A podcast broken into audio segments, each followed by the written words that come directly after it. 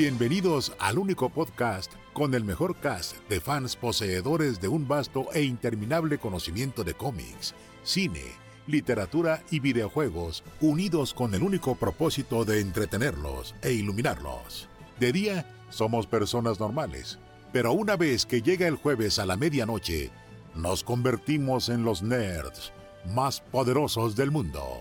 Esto es Crónicas del Multiverso.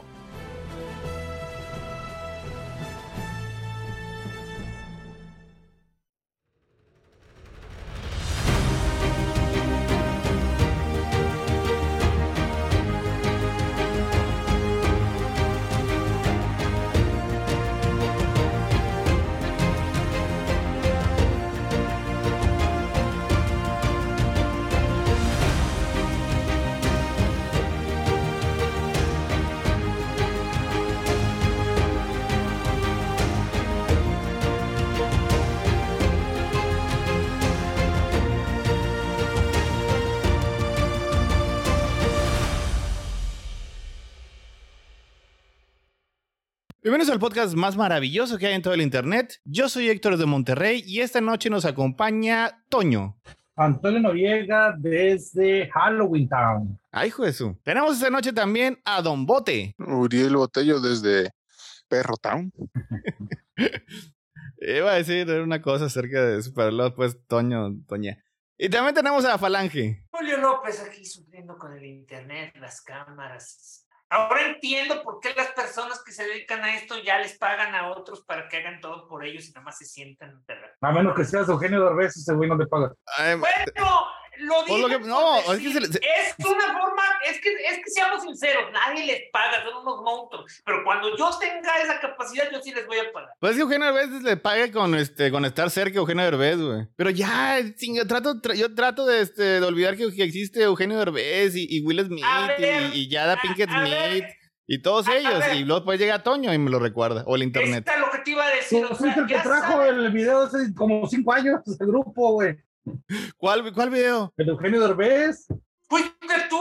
No, yo no lo traje. Sí, No, sí. ¿Qué, qué, qué, No. qué, qué- qué decía? ¿Cuál, ¿Cuál video, güey? el video es donde O decía sea- que le pagaba a su gente. O sea, la razón por la que se volvió viral es un video de hace cinco años, es una entrevista Ah. que, que hizo, que hicieron para, para el Bloomberg, este, del financiero, cuando todavía existían los canales de cable. O sea, fue hace cinco años, o sea, nada que, nada, nada reciente, pero se volvió viral. Pues lo que pasa es que me, me- digo, me dio risa. Yo pensé que ya iba a quedar ahí, güey, pero no.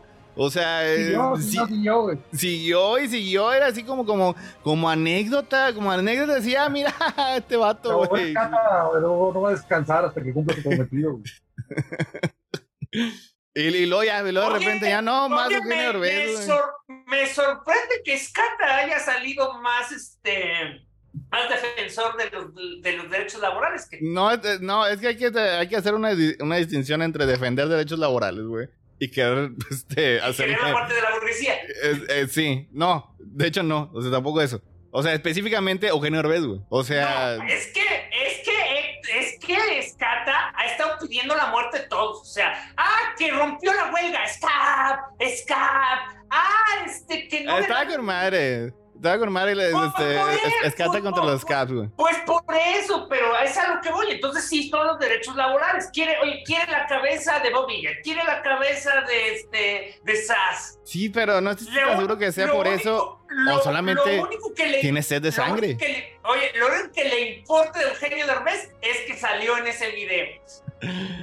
Ay, pero... Sí. Mira, pero y, todo, y todos sabemos la verdadera ironía, que cuando Escata sea este catedrático de la universidad, lo primero que va a hacer va a ser este, decirle a los pasantes que es que deberían agradecer la oportunidad de Pero, pero lo que pasa es que ahí en ese caso les va a pagar este, le va a pagar con conocimiento. güey. No, les va a decir que debería estar agradecidos de que sean el, el etal de su investigación. güey. Pues es que etal. diciendo.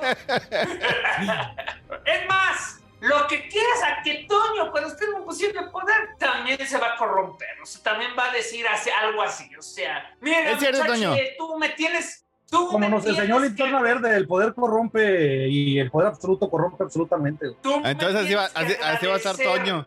La oportunidad de estar aquí con los anillos del Ey. poder, sí. Así voy a estar Oigan, por para- cierto, ¿me pueden ayudar? ¿Dónde está Héctor? ¿Dónde estás tú, más bien? Yo, yo estoy aquí. El que no, Es el que no, que está- no te veo. el que no está desapareciendo eres tú. Eh, ok, ahorita voy a intentar reemplazar mi cámara. Ya te dije que tenía problemas con esto. Pero este quiero mencionar que no puedo ver a Tony, eh, no puedo ver a Héctor. Solo veo una playera de Superman así flotando en el aire, pero no veo a Héctor. That's, Estoy seguro que eso fue ironía de algún tipo, pero no lo eh, yo, yo estoy seguro, pero creo que no aterrizó tan bien como debe haber aterrizado. Mira, solo bájale los lúmenes a tu, a tu cámara, porque así como la, la salmón te hace ver desnudo, aquí solo se ve la cámara, la, la, la, la playera azul. O sea, bájale los lúmenes a tu lamparita, porque ya sabemos que no es realmente rosa. Eso sí ya lo comprobó Toño, entonces. Héctor es una inteligencia artificial, todos lo sabemos, en realidad no se ve así. Pero Tony Tony sí, co- sí comprobó que era, que era, que era rosa. ¿La, la playera o tú? ¿Los dos? Ambas. pues, es- pues ese, es- ese es el punto, no se distingue, güey. Pues, pero bueno, oye, ya, ya no tienes aquí todos pensando que sí estás teniendo problemas técnicos, güey, pero no. Nada más no aterrizó, güey. A ver.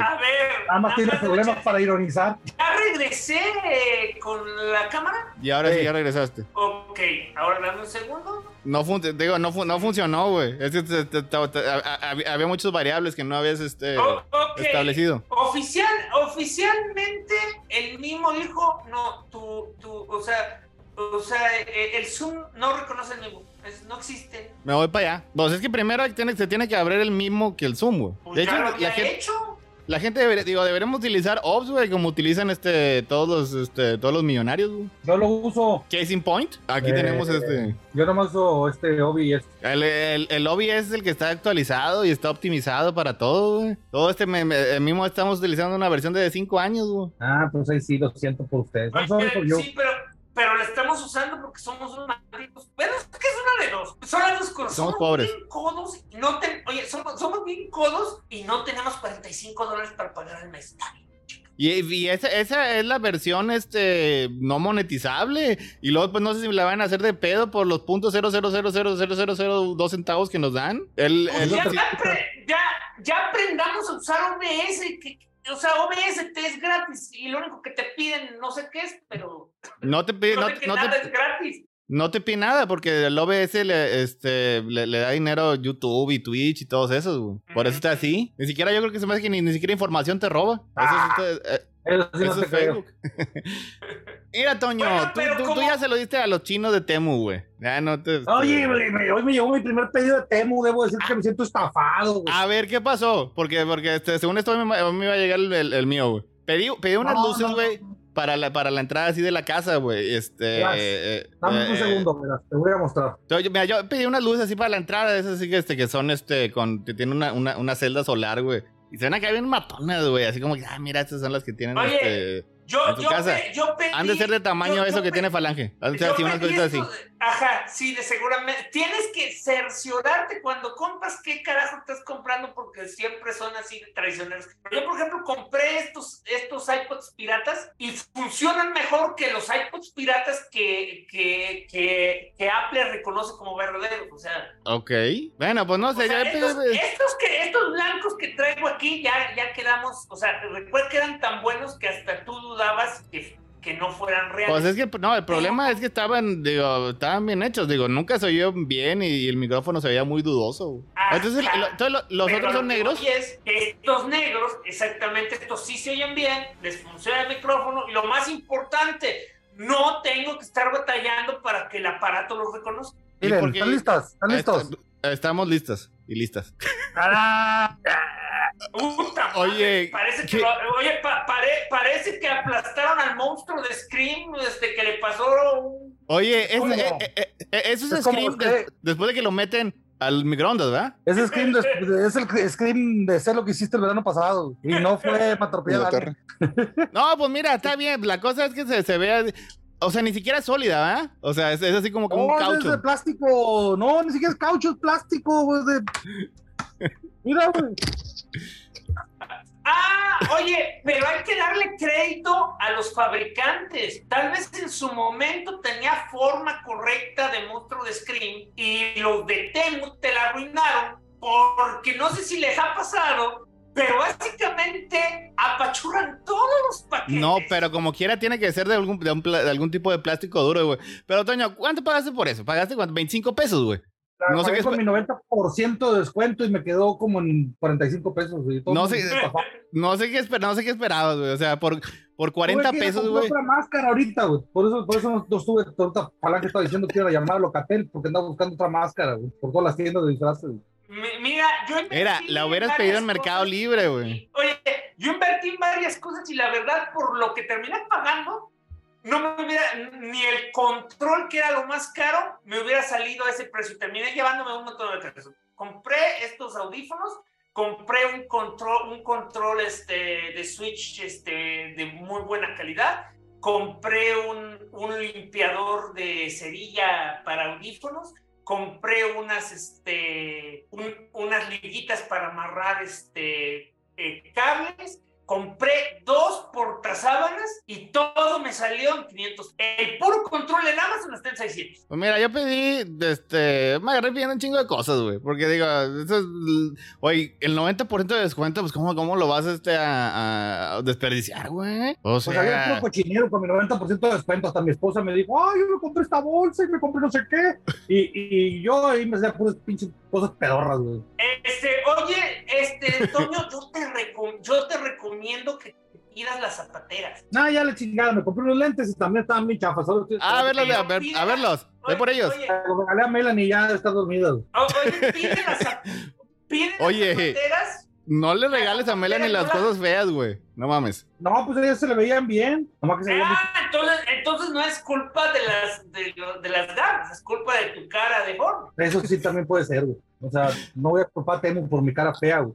Entonces, te los pusiste y dije, ay, no los odio, güey, pinche Temu, güey. Pero no era, no, no, no era culpa de Temu, güey. Estuve, o sea, con Ray Ban, güey, este, Ferrar, todos estos te habían salido igual. No, no, no, no, no. Bueno, ahí luego voy a traerme los míos para que los vean. Que los dejé arriba del carro. Le dejé uno a los a la Melanie y otro me quedé yo con ellos. Es que, es, que de, es que de hecho no se, o sea, parece mentira, pero la industria de los lentes de hecho te insiste mucho que, o sea, yo sé que los, los, este, los, ¿cómo le llaman? Los cínicos van a decir que nada más es una forma de dinero, pero, lo- pero la industria de los lentes insiste mucho que eso de que son redondos, son cuadrados, no es nada más, este, nada más la forma, güey. se ve se ven, se ven diferente de acuerdo a la forma de tu cara. Ve, por ejemplo, Héctor. Parece No, una cucaracha ahí que... Parece una cucaracha ahí que, este, que, que está dispuesta a volar. ¿Por qué? ¿Por qué? Yo ¿Por qué? ¿Por qué, pensaba eres que tan- iba a decir que se, que se parecía a Tom Cruise. ¿Por qué? ¿Por qué? ¿Por qué eres tan grosero, güey? Eh, porque... Pues la han única utilizado muchas metáforas, güey. Porque la única manera en que este podcast funciona cuando no tenemos tema es mantener la jocosa maca- camaradería. No, no, tú no eres, tú no eres jocoso, güey. Ya, ya, ya, ya, ya, ya te he dicho muchas veces que tú no eres jocoso, tú eres cruel y despreciable, güey. Esas son las únicas que dan No, risa, güey. Abraza tu lado cruel y No, despreciable. A ver, a ver, Toño, literalmente solo lo estoy parafraseando. Él también es cruel y despreciable, pero lo llama Pero- jocosa camaradería. Pero yo, le, pero yo lo digo con madre, güey. Con gracia. Es- es- es la- es- siempre ha sido la distinción, güey. Mira, cada quien debe estar en su Onda. caracterización, güey. Sí, sí, no te puedes romper los papeles de los demás, güey. Yo soy Pero la- simpático. Eres el mal pedo, güey. Y Héctor, pues Héctor, güey.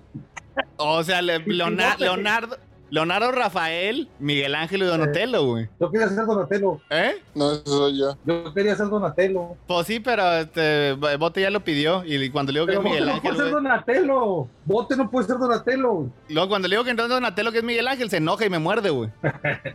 y yo le dije, A es- ver, eso- Toño, tú, tú no, tú, no eres, tú no eres rudo ni cool, no eres el líder, no eres este. A la máquina, güey. oye, qué pesados, qué pesados, qué fuertes estamos el día de hoy. Es porque no tenemos tema. Rafael, güey. Ah, no tenemos tema. Yo pensé que este era el tema, güey. El tema. bueno, lo que, Ándale, pa- es- lo que sí, pasa ¿no? es que sie- siempre nos podemos insultar, güey. Pero jamás nos haremos que- daño, güey. Fíjate cómo es el parkour, güey. Empezamos hablando de tema y terminamos del tema, güey. Pero todo, todo fluye, todo fluye. Bueno, entonces, este. Recomienda, recomienda, Falange sí recomienda Temu, güey. Y, y Toño no recomienda Temu, güey. Ah, ni madres, güey. No, no compren una chingadera. Estoy regalando una granjita. o sea, para que yo, me regalen una yo- güey. yo recomiendo Temo nada más bajo con tres asteriscos. La primera, váyanse siendo la idea que en un año o dos ah, este, todo eso se va a caer y su dinero se va a perder. Así que empiecen a comprar ahorita cuando la, Pues- el fraude piramidal está, está en... No es un fraude, no es un fraude piramidal, güey. Están Estoy vendiendo. seguro que sí, güey. Yo estoy seguro que sí. Están demasiado baratas. No ¿Cuánto, cuánto, ningún ti- cu- cuánto crees que cuestan las chingaderas esas, güey? Las, esas, esas las hacen por cinco pesos, güey, este, cuasi esclavos. Ese, Y los pues, niños eh, esclavos, sí, exacto. Pues es que ese, ese es precisamente el punto. Podrán costar cinco pesos, pero son los mismos cinco pesos que en cualquier otro lado te, te lo cobran a 200 pesos. Mira, Ah, sí, pues porque a otros Mira, lados les, ¿tú- les tienen tú que crees subir. que ese niño que hizo esta máscara no la hizo bien, güey? O sea, Espérate, es que dame chance, nada más deja- dame chance para explicarle una cosa, Héctor, por qué es, de- de- veo donde hay un fraude. O sea, no es en la producción, no es en el costo de, de la venta, es en cómo es posible que lleguen sin valor aduanal. Mira, este, ¿cuál, eh, cuál es el precio original de tu máscara, Toño? eh, 500 pesos, güey, según Toño. No mames, Pero gracias No al mames. 90% de descuento, güey. no, no mames, güey. Ay, yo no sé, güey, dile a Temo, cabrón. Y No, ya sé. reclamar, Es, es, luego que, es que- reclamar, güey. Dice, su producto ya no existe, güey. Pues claro, güey, esa madre se degradó por el puro no, sol, lo, güey. lo que pasa es que se, se, se, se agotó, se agotó, güey. Pobre, o sea que hubo más cabrones estafados como yo, güey. pues.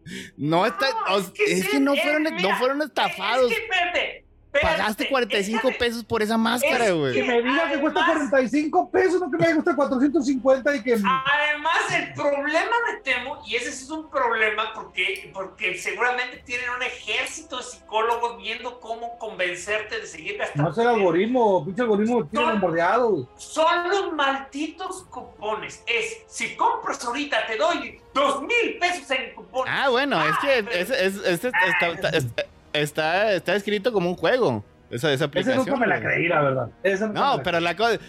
Es que aunque no te la creas, güey. Como quiera tu cerebro está. Ay, chingada madre, déjame, déjame echar unos otros 200 pesos porque si no, me, me voy a perder esta, me voy a perder esta, esta gran oferta, güey. Esa- Oh, déjalo ver, y luego la, déjalo gira ver. la, gira la Mira. gira, y luego te da 50% de descuento, y luego sale los letreros. Pero gracias a que eres el, el tar- tarado número 1000 que llega, este a alcanzar un 75%. Pícale. Oye, oye. No, oye, este, la- no, eh, cu- cu- cuando yo, yo, yo le puse así, le piqué, pu, pu, pu, se fue quedadito y, y, y se quedó así como que, "Ent- vamos a dar un 80% de descuento, güey. Y lo intentó más, pum, y se pasó. No, tienes un 95% de descuento. Ay, cabrón, gané, güey. A usted- Hijo, oigan, oigan, incluir el meme. A ustedes les dieron descuento porque a mí no me dieron descuento. A mí lo que me daban era dinero ya para usar. Es, es el mismo pedo, o sea. Es Ahora, que, todas es las que- dos cosas es son que falsas. las- es que son dos cosas y las aplican al mismo tiempo. Pero a mí me sorprendió que lo que yo compraba no me lo aplicaban con descuento. Nada más me decían que ahí estaba mi billetito y sí me dio coraje que lo de que dejé esperar esos billetitos cuatro, Y expiraron. cuatro días y ya, pa- y ya cuando los quise usar ya habían expirado. Ah, qué triste, güey. Y estoy seguro que ya no hay manera de que los puedas recuperar, güey. Así cuando abres la del app, así bien random a la siguiente. Es La por eso. verdad me he metido y no me, no me han dado nada. Pero A mí curiosamente. me sale del abonaron- 90% cada vez que lo abro, güey. Pero curiosamente me abonaron, me abonaron este 90 pesos porque supuestamente llegó tarde mi paquete. Mira, si hubieras. si- ah, Y lo 90 que pesos. quieran, Y lo, sí, ¿Es mucho? A mí me dice que me, me, me da 35 pesos. pues es que. Pues, Que a mí me dieron muchos 90, pedidos. A mí me dieron 90, a mí me dieron 90 pesos. Ahora, hay que recordar que esos productos originalmente valen 45 pesos, cabrón. O sea, no, hay que- cuando te dicen, y cuando te dicen que te voy a dar un 90% de descuento, eh, realmente esa es la pinche estafa, güey. No, mira, hay que recordar. por ejemplo, esa Me sale igual, güey. Esa, esa máscara, o sea, el precio real de esa máscara, güey, son, son como 5 Es un pesos, güey. Ah, O sea, es- están, están haciendo todo eso lo demás de que, de, de que por qué las aduanas y los precios, todo eso. Es porque como quiera están ganando un chingo de dinero, güey. No, o sea, te van a ir con madre. Es, es, es muy probable que, que, que desaparezca porque esas sí desaparecen. Y luego pues es como una, una, una hidra, güey. Pues, le corta una cabeza y luego pues sale otra y sale otra y sale otra. Ahí el único pedo es que pues a lo mejor en una de esas, este, el último pedido que hagas, pues a lo mejor se puede perder. Digo, es... Lo que Es- es- acabo de decir. es- Ah, pero es muy- es muy raro. un fraude. No, pues no es un Tuve fraude. que, tuve que ir, güey, a una tienda de disfraces de verdad a comprar un disfraz. Y cuando me compré mi disfraz, Melanie pidió un disfraz mucho más caro que lo que yo había comprado, güey. Me salió como 300 pesos, 300 veces más caro que lo que pagué por pinche Temu, güey. ¿Qué es lo que, qué, qué es lo que dicen acerca de lo barato? Lo barato sale, Sale más barato. No, lo barato sale Mira. teniéndole que comprar este... eh, A neta, güey, pero aprendí, me aprendí mi refería lección, güey, aprendí mi lección. A lo que me refería yo es que una vez que entiendes qué clase de productos debes comprar, ahí es donde puedes sacarle beneficio. Eh. Ejemplo. O sea, si tú, si tú, o sea, y el problema que tienen todas esas, o sea, Temu, Alibaba, Al- no sé si es Alibaba o AliExpress, siempre confundo. Sé que, que- sé que son, No son la misma. del es que son del mismo dueño, pero una, una es para el público general y otra es para señor importador. Alibaba No. es para importador. Pero fíjate, esas, esas, esas- esas son un poco distintas. Eso es este, no es exactamente lo mismo. Eso es más como eBay, en el que este, tienes, tienes vendedores y tienes tiendas así. Y eso te puede salir todavía una estafa más grande, güey. Es, es- eso sí para que vas a bien estafadores, porque en, en Alibaba, bueno, un AliExpress o cualquiera de esos, ahí puedes este, comprar productos, pues no sé, o sea, productos más como que de tecnología, y no hay ninguna se- seguridad de que te manden lo que te manden. Digo, a ver, ¿qué pasa en Temu si, si, si le pones ahí que era una computadora? Eh, de hecho, no están tan baratas sus chingaderas de ese tipo, ¿eh? Eh, o sea, como no manejan cosas de marca, no vas a ver un iPad, un, un- un- un- una, una HP o cosas así. Pero, por ejemplo, si tú buscas una consola de videojuegos, manejan cosas de hasta 4 mil pesos. Y ya hay varios videos de probamos, probamos las consolas piratas de Temu para ver qué tal funcionan. Que eso es, Esto es estafa. E- Eso se viene siendo lo mismo, o sea, pero por ejemplo, en, en otros lados puedes pedir una tarjeta gráfica, puedes pedir este un CPU y te mandan, güey, lo que te quieran mandar. Es, sí, te mandan una piedra en una caja. Ajá. Y aquí, pues en, en Temu, pues lo que compras te va a llegar. O sea, digo, te va a llegar y, y, este es muy probable Y que te llegue. y- como lo de Toño. Cortado, partido y peor aún, que después te des cuenta. Pero eso sí, eso pasa en todos lados. O sea, de hecho, regresando al, al, al Alibaba, mi hermano en su momento compró una, este, una alfombra para su sala. La alfombra le costó 1.500 pesos. Y se encabronó porque nunca revisó el anuncio y no se dio cuenta que la que la alfombra, o sea, porque sí te ponían las medidas de la alfombra, pero eso no se fijó en la foto. La Era, alfombra era- era- era un tapete, era más tapete que alfombra. exactamente, es, es básicamente un metro, es un tapetito. Creo, que ya la conociste, ¿no? Sí, ya, ya estabas la mesa de vidrio, el tapete gris y... Oye, vi- pero, este, este, eh, estaba buena. es de buena calidad, está bonita y todo, pero el punto es que cuando tú ves la foto muestra, la toman con una sala de Barbie que parece que toda la sala cabe dentro del tapete. Mira, si ahorita estuviera alguien del público que nos dijera, ¿qué quieren que compremos en Temu, güey? Compramos aquí, a ver, nada más para este, para ver qué pedo, güey. Y lo, abri- y lo abríamos en el... Oye, pero nadie nos o sea, to- Todos todos- están dormidos, güey. Yo quiero hacer un, tri- un taller que diga, Toño compra con tu dinero lo que lo, que lo hagan cabronar más, güey. Ay, mira, to- todavía está el taller de Falange te habla y nadie lo usa. Pero es que suena como amenaza, güey. Literalmente dice, te va a hablar para ver cómo estás. Pues ahí está. O sea, estoy Pues sí, que pero- los chapitos hacen eso. Pero, pero como, como, como todavía no se ha comprobado, todo depende del tono en que se diga. Es este, Falange te va a hablar para ver cómo estás. O es, Falange te va a hablar para ver cómo estás. O sea... Oh, oh, oh. Oh, O Falange te va a hablar para ver cómo estás. Oye, güey. te mamaste, güey. O sea... ¿Se, dieron cuenta de cómo Tono logró hacerlo cochino? A ver, Héctor, date una vuelta para ver cómo estás. A ver, a ver, vamos. Ay, Toño. Oye, nomás dije que todo depende del tono. Mira, claro. podremos hacer, podremos hacer una, una, una sección, güey, en el que tratamos de dar la, la frase más inocua posible, güey. Y ver frente a nuestros ojos cómo la transforma Toño, güey. Este, ¿Sabes quién puede hacer eso? Me acuerdo mucho de. Es uno de los mejores chistes que tenía Friends. Que le, dice, le decían a Joey: ¿Cómo puedes hacer que algo suene sucio? Todo se puede hacer sucio. Mira, mayonesa. Así es, Toño. Así es, Toño. Lo Ah, estás es- diciendo que soy el Joey de ustedes. Oye, pues Es, es que, es, que está, es que está simpático. Pero no es Nunca Nunca lo había No, ese vato era un monstruo, güey. Era un monstruo. De hecho, hemos Ay. quedado claro que de los seis, Joyce, tal vez porque era más LeBlanc, es la mejor persona. De- El- o el- sea, y el también porque estaba. Y eh, pues tenía como que de periodo cierta inocencia, pero este, Ross y Chandler, o sea, esos vatos eran monstruos. Mónica o sea- y Rachel, monstruos. Espérate. Sí. Y Phoebe, que se Phoebe- suponía también era es la inocente, era una Phoebe- psicópata.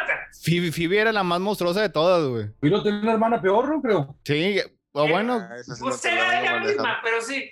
O sea, Una gemela. Eh, Ah. es, que era, es que era un chiste privado porque eh, cuando inició Friends tenía un papel muy chiquito en Mad About You. Entonces, Sí. eventu- eventualmente dijeron que ese papel se- era, era canon y, se, y entonces dice, ah, su hermana es Úrsula.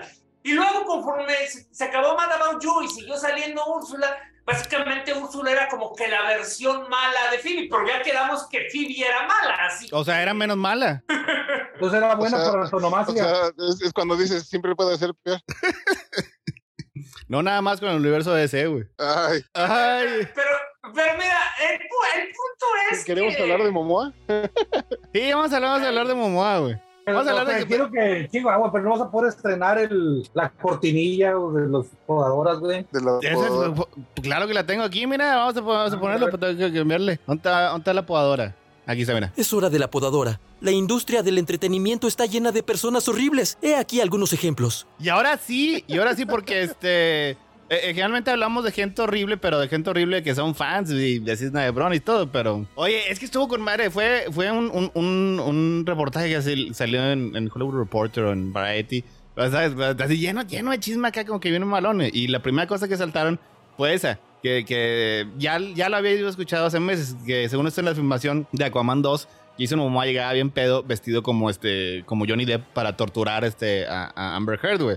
Y yo, pues, mi primera impresión, güey, ¿cómo te das cuenta de eso, güey? Si los dos se, visten como desposeídos. Sí. ¿Cómo, se, o sea, ¿cómo llegas y lo ves? Ah, cabrón, mira, ahora no está vestido Jason Momoa, güey. Pues- Ahora- pues ahora está te- vestido. Ya, ya te dije, a lo mejor venía con el traje negro ese de, de narco. Pues es que de hecho, eh, ya, ya poco no puedes ver a, a Johnny Depp vestido en uno de esos en los Oscars, güey. Y decía, decía, no, sí llegaba, sí llegaba con anillos y la chingada. Y yo dije, acá Jason Momoa no usa anillos porque en mi mente siempre trae anillos, güey. Eh, yo nunca lo he visto con anillos. No sé de dónde tú te lo imaginas. Más, fíjate, yo te voy a poner algo más horrible porque Jason Momoa y Johnny Depp, pero todavía sin talento, güey. o sea, si Johnny Depp no tiene talento, güey, Jason Momoa tiene menos talento, güey.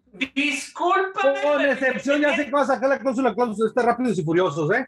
No, no, no. Yo hablaba de Johnny Depp. No importa lo horrible persona que sea. Es un excelente actor. O Ah. sea, no puede y no puedes alterar eso. Mira, yo, yo nunca había escuchado nada malo de él. O sea, al contrario, todos decían que era una pinche magnífica persona. Tenía este, una, una relación este, muy bonita con su esposa y era hasta un buen padrastro para Catwoman y, y se llevaban bien y todo, güey. Y luego después de repente me sale, sale con esto, güey, de que estaba torturando mentalmente a Amber Heard, que todo eso salió en, eh, en, el, en el juicio que, digo, que tenía con Johnny Depp. en Se que Johnny filtraron los, los- las cintas, ¿no? De terapia de Amber. que, que porque te- te- y también, fíjate, y, te- y también decía que eh, la querían correr de Aquaman 2, güey, que según eso que porque no tenía química con Jason Momoa, güey. Y les tuvo que mandar una carta, este, los abogados de Eaton Fosk, para decirle que no la corrieran, güey. Yo dije, ¿cómo haces que en una historia ese vato sea el buen pedo, güey? Ay, no mames, güey.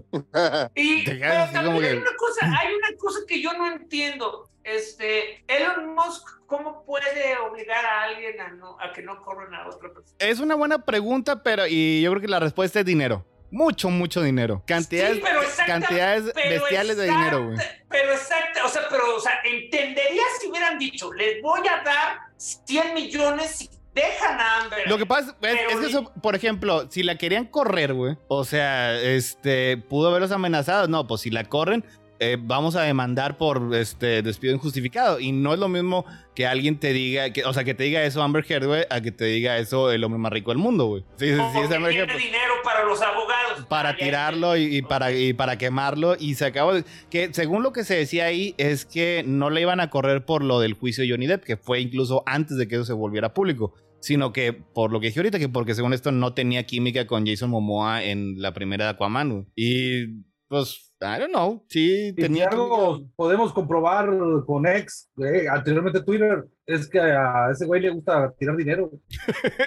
Elon Musk. Eh, es que, es, eh, no sé si- es que si no están al pendiente de esto, güey, es de Amber Heard es ex- exnovia de, de este, de, de Ethan Fosk. Guácala. Anduvieron, anduvieron así mucho más. Y, y, o sea, y sí no la quieren en Hollywood, pero acá con estos vatos tampoco la quieren. Hace poquito este, salió un, eh, una biografía de esas que no sirven de nada de- de- del vato este. Y, y generalmente hacía las exnovias y exesposas, nada más la, las- la- la biografía las ponía como ángeles y como demonios, güey. O sea, la primera esposa de Musk era un ángel, la, Grimes, la cantante, otro ángel, y Amber Heard era una de las demonios, güey. Que según esto que hacía que fuera peor, este, este Elon Musk, está cabrón. ¿Cómo, cómo es que sea peor ese vato, güey? Y aún, pero entonces, este, ¿eso quiere decir que el diablo ama a su diableza o qué? Pues, quién A sabe. favor Pues, digo, de, ya- la, de Amber Heard hay que decir que anduvo con Valentino Lanús, güey, eso ya le aliviana un poquito la, el currículum. güey. Ah, sí, ¿Quién me suena ese, es me suena ese Valentino Lanús nombre. era un vato que hacía novelas mexicanas. Amber Heard anduvo con ese güey. Sí, güey, no me cree nadie, todo el mundo cree que estoy loco, pero... pero- No, no, yo no, nada más porque ese es un nombre que tengo Ah, de la, cabe- la cabeza de hace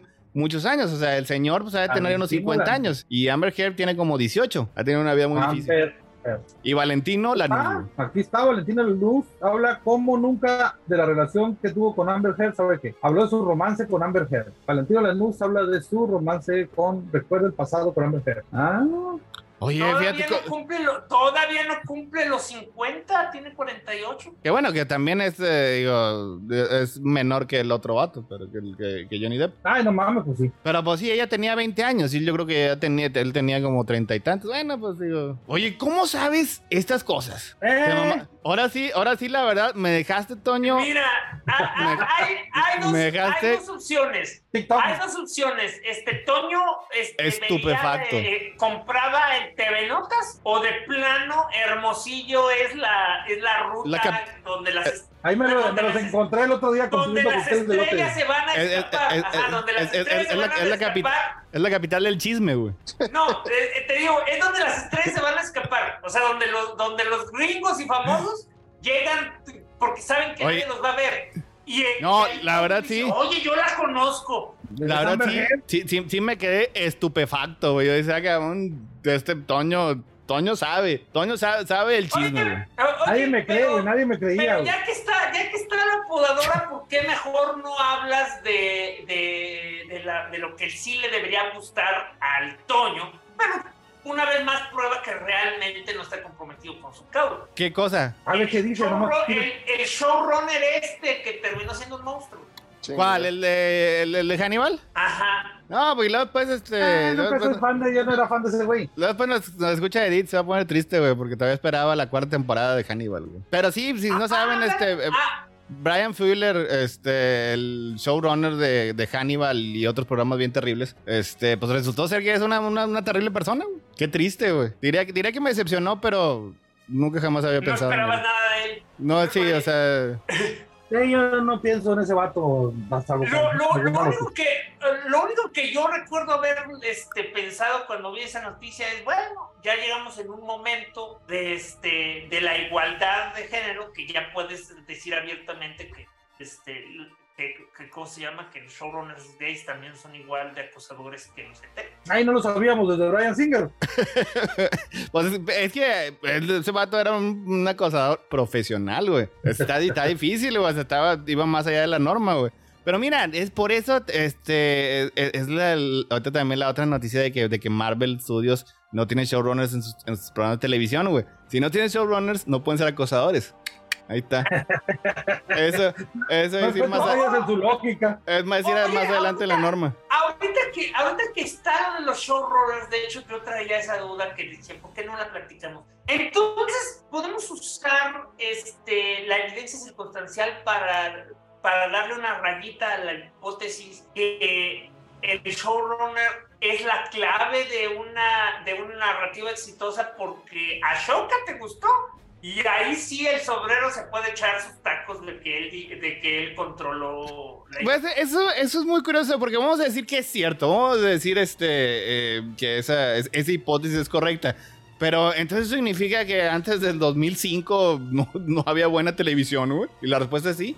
Porque eso del showrunner, eh, uno lo habla así como que siempre hubiera estado, este, como si hubiera sido parte de la historia de la televisión, pero es algo relativamente Es nuevo. que- Y, y de hecho, el, el linaje yo creo que se lleva a, a Russell T. Davis en Doctor Who. Ahí es cuando se Es empezó que- a popularizar esa idea. Espérate, Es o sea, que- porque antes de eso, es que en los que tenían el poder eran los productores. O sea, es todo lo Es que tenés es del a lo que el voy. Donald, Be- Donald Belisario, güey, el que era este, el, el papá de, Busco de, de Donna El- en, el del- en Beverly Hills. ¿Cómo se llamaba el viejo cochino ese? eh, se apellida Toretto. ¿no? No, este es Toru, Tori. Tori Spelling. Spelling. Tori Spelling, este, Spelling. Sí, el, este, Aaron. Aaron Spelling, o sea, Aaron todos esos. Y Eh, Dick y- y Wolf. es que Y, eso- espérate, ellos eran los eso- productores. Y es que es a lo que voy, es a lo que voy. El punto es que aunque no tuvieran el nombre de el concepto de productor tenía esos mismos elementos que después tomó el showrunner. El punto es eso, o sea, no se trata de que... No, pero es que la, la, ¿Cómo? difere- la- la diferencia ahí primordial es que se supone que el showrunner es además una persona creativa. O sea, y estos, pues digo, estos también tenían, este, tenían, eran fuerza creativa, o sea, porque muchas de las, de las ideas venían de ellos, pero se las daban a otras personas para que las desarrollaran. Pero igual, showrunner es como el, el- el autor en el, en, en el cine, o sea, este, solo que en este caso, digo, es algo, pues, relativamente nuevo. Y pues sí se puede, digo, nada más que pues, obviamente, digo, corta para los dos lados. O sea, este, si vamos a alguien como este, como este que hicieron Brian Fuller, que hizo horribles temporadas de una adaptación de American Gods, es fue culpa de él, güey. Entonces, este, y ya hacen a alguien que hace algo bueno, pues bueno, entonces, este, vamos, este, a, a, a- a darle el Mira, crédito a él. lo- lo- o sea, lo único que quiero, lo único que quiero dejar claro es que va más allá de eso. O sea, porque ya lo que te estás diciendo tú ya es este usar la, la ¿cómo se llama? La, la, la, la guía edit, ¿no? La guía edit, del- la guía edit de este, lo que me llega a mi corazón. O sea, era precisamente con el Star Wars verso, ¿no? O sea, este, eh, ah, mira, el nombre, el nombre de, ¿cómo se llama el otro? El de Iron Man. Fabrau. O sea, ¿o qué? El, el nombre de Fabreu aparece ahí. Ah, Fa- Fabreu no es la persona creativa. Seguramente el sombrero Finoli está trabajando desde las sombras para hacer todo bien. Ya después no le gustó cómo iba a Star Wars y era pinche Finoli, ojalá te Le- mueras". le- O sea, le mandamos un saludo a Edith, ahorita que le han de estar zumbando los oídos. Eh, zumbando, no tumbando. Eso dije. Miren, eh, lo que pasa es que eh, eh, como empezó Marvel a hacer sus series, sí fue, iba en contra de la norma de cómo se hacen en estos días. Y de hecho es algo aquí que sí ya habíamos mencionado y este, y, y sobre todo yo que yo tengo más esa tendencia de mencionar a una persona como este la total y completa fuerza creativa detrás de una obra en particular que es algo terrible y me disculpo y me gustaría no hacerlo, güey, pero, Pero es difícil no salir. Pero lo voy a seguir haciendo. Sí, así es. O sea, cuando, por ejemplo, hablabas no, de WandaVision. Pues, ¿a quién, a quién este, le, le- le dabas este, el crédito de WandaVision? Este, a, a la escritora, a los directores, este, a Kevin Feige. Cuando, pues, obviamente, Kevin Feige actuaba, yo creo que más como esos productores de antaño, como Belisario, como Spelling. Así como este, que era el, el que supervisaba en general. Pero ya dentro del show, sí, este, sí no había alguien así que, que, que sus ideas eran las que tenían que, que seguirse. Y lo que se mencionó ahí muy en particular, o sea, fue con She-Hulk, güey. Que She-Hulk, pues, sabes, aquí la, la superamamos, güey. Y originalmente, pues sí, eh, más o menos como el papel de la escritora, Jessica Gao, que, este, que, que tenía más o menos como que el rol de showrunner. Luego pues se va, o la corren, lo que sea, güey. Y, y sí, empiezan a filmar y luego pues la traen de vuelta, güey. Así que como quiera en general, pues sí puede decirse que She-Hulk era, este, era una historia de Jessica Gao y esa pues, acabó saliendo con madre. Cuando les explotó bien feo en la cara fue en Secret Invasion, güey. Que sí, aquí este, sí lo, lo mencionamos y en general tuvo muchos problemas y, y corrieron este, a los este eh, a, a- a los escritores y, cambiaron así como que de, de rumbo y todo se notó, güey. Y lo que desencadenó a lo que es genuinamente una de las historias más hilarantes eh, en la historia de la televisión, güey. Que ya no sé cuántos episodios tienen filmados de Daredevil, güey. Pero pues decidieron correrlos a los escritores, güey, y volver a iniciar, güey. O sea, es tener dinero y no chingaderas. güey. O sea, Este, o sea, recue- recuerden que Daredevil iba a ser una serie de 20 episodios y se anunció hace como año y medio, entonces por muy poquitos debían tener 6. ya, O sea, No, y no, es. no, todavía estaba bien rara porque como que pasaban cosas tras bambalinas y cuando pues, llegamos a la serie ya Kingpin era alcalde y unas cosas bien raras. O sea, la cosa es que no estaba funcionando como hicieron y a empezar de cero. A empezar de cero antes de quemarse, digo, porque pues, sea lo que sea, esa serie de Netflix pues sí le gustó al público. como, como, como- creo que tú decías, Toño, eso. Nadie, nadie vio las tres temporadas. Es cierto, si no, si no hubiera seguido. Pero la primera les gustó y se quedó en sus corazones este, que les había gustado y les había gustado este Charlie Cox como, como Daredevil y Donofre como Kingpin. güey. Así que pues es una bala que, que, que tratan de, pues, de no gastar a lo pendejo. Así que pues ya tienen que, ir, que, Oye, que pero, iniciar de pero es que me da, me da risa porque viendo cómo quedó, o sea, ya cuando lo ves en retrospectiva. Entonces, básicamente, lo que pasó en She-Hulk fue real. Sí, de hecho ya más o menos se había mencionado. O sea, este... O sea, efectivamente alguien, el- los escritores, la actriz, este, eh, alguien, o sea, vamos a decir que Gao, que era la- como escritor principal, este, literal se tuvo que poner enfrente de Kevin para decirle, esto no está funcionando y no voy a, no voy a permitir que salga este final chamba. Y, y, así como según se escribía este, los shows en eh, en, en She-Hulk, así es como se hacen de, de, de verdad, güey. O sea, por eso, si volvemos a Secret Invasion, sí fue un este, muy, muy terrible descalabro, güey.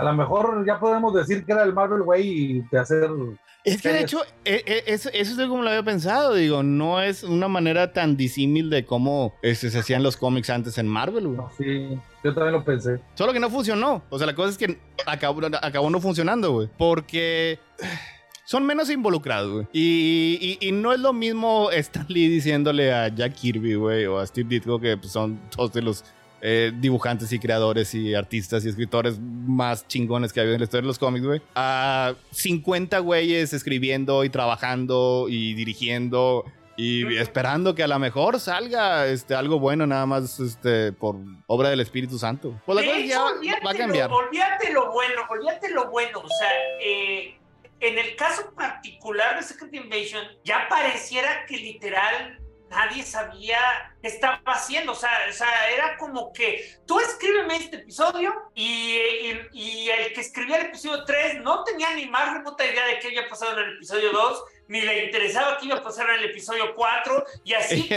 Y, y- y- y como, como nos mencionó Chris este, en uno de los tantos chats que tenemos, güey, o sea, así no escriben las, así se escriben las secuelas de Star Wars, pero no se escribe una, no se escribe una serie de televisión. Ah, ah, ya, ya están hablando de. Ahí tenemos a Tania. Pero que Marvel no tenía su rona. ah, Eh, ese es el tema. Ese- no, güey, pues, se escata, güey, lo vi 10 años más joven, güey. No, hombre, hay que reconocerle que esa noticia lo revitalizó. Lo, lo revivió. Hace como cinco le- años no teníamos una escata tan vibrante. Le, bri- le brillaron los, le, bri- le brillaron los ojitos, güey. Fue, fue, fue, la verdad, fue bonito, güey. Yo, vi las, cuando- yo vi las flores crecer a su alrededor. Es como, cua- es como cuando tu gato viejo de repente empieza a volver a perseguir pajaritos y... Oye, y luego pues ya estaba, estaba- estaba bailando bajo la lluvia, güey. Y, y luego pues hoy le, le cayeron en Twitter, güey. No sé dónde le... Este, las proyecciones para ah, The Marvels, güey. No, hombre, cállate. ya estaba, estaba flotando, güey. Así fue, en- estaba en las nubes, güey. Porque pues sí, las, las proyecciones no son muy positivas que digamos. O sea, están como Sí, que... pero mira, pero como, como ya lo hemos dicho una y otra y otra y otra y otra vez, realmente jactarte de que, ah, yo siempre vi el futuro, ya no tiene ningún caso. O sea, si, la, si para la segunda semana le va a dar la patada, ya se valió. Pero si la película es buena, la gente quiere ver una película buena y todo sale bien, no va a perder dinero porque ya hemos visto que el boca en boca sí funciona tanto para destruir películas como para salvarlas. Pues el ejemplo más reciente fue Elemental, ¿no? Sí, nada más que es lo que eh, siempre trato de mencionar, güey. O sea, esa es uno, una de 100, una de 200. güey. Y de hecho, Elemental, No, eso fue algo que ahorita Disney no sabe ni qué hacer. Más interesante, y, y eso, eso, si quieren hacer predicciones, ahí sí van a, este, va a tener un chingo de bragging rights, güey. Es con Aquaman 2, güey. Porque esa película es un pinche desastre de proporciones épicas, güey. Pero así- así épicas, güey. Est- Están diciendo, güey, de que han hecho varios cortos. Hicieron, hicieron un corte, güey. Y lo prestaron al público y testeó horrible, güey. Hicieron otro corte, lo volvieron a testear y otra vez volvió este, a, este, a tener una terrible rece- recepción, güey. O sea, es, es diciendo que esa película le ha succionado las ganas de vivir a James Wan, güey. Ha hecho que Jason Momoa suba como 20 kilos, güey. O sea, es, es una cosa o sea, terrible, güey. Si alguien dice, güey, no, pero a pesar de todo eso, va a ser un éxito y es un éxito, ahí, ahí sí ese güey sí tiene mi respeto. es que O ese. Es que mira, es que, es que de entrada eso tampoco tiene gran mérito porque es como cualquier apuesta. Si tú apuestas a alguien que tiene todas las probabilidades en contra, nada más por el hecho de que ninguna probabilidad es igual a cero, gana, o sea, apuesta fuerte, gana fuerte. Este, y, pero una cosa que sí está interesante es que con todo y todo, yo no creo que le vaya peor que Flash. Y es que la primer... Y, ok, bueno, vamos a decir que este... Y- Define eso, o sea, que saque menos taquilla tal cual, o que de como Flash fue más cara, entonces no importa que saque. No, o sea, todo, o sea, que... en proporción, en que vea proporción o en números netos. Ajá. Una vez que se vea el análisis costo-beneficio, no creo que la taquilla proporcional de Aquaman sea tan baja. O sea, a lo mejor la siguen considerando un fracaso, porque ya sabes todo lo que cuesta y bla, bla, bla.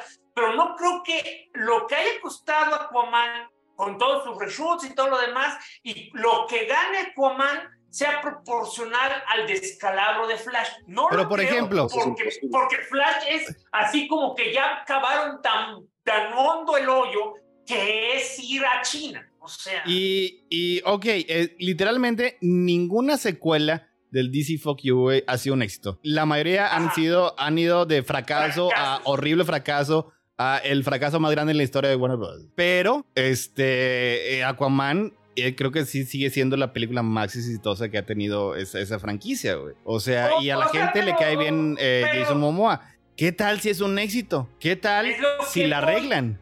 ¿Qué tal, qué tal si la arreglan? ¿Y qué tal si, No si acaba siendo...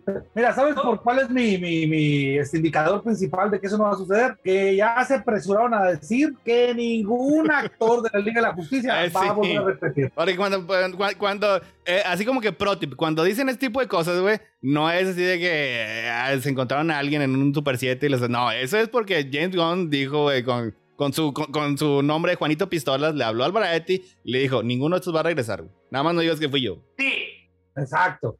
Sí, pues sí, pues este, pero, pero, pero va de nuestro, Toño. ¿Cuántas veces hemos visto que un, que un ejecutivo, un estudio, esto, le tiene harta fe a un proyecto y el proyecto fracasa? ¿Cuántas veces hemos visto que no le tiene ninguna fe y es un éxito? O sea, no es que pase siempre, o sea, porque eso es lo que, eso es lo que Héctor luego malinterpreta su conveniencia para hacerme ver como un pinche loco.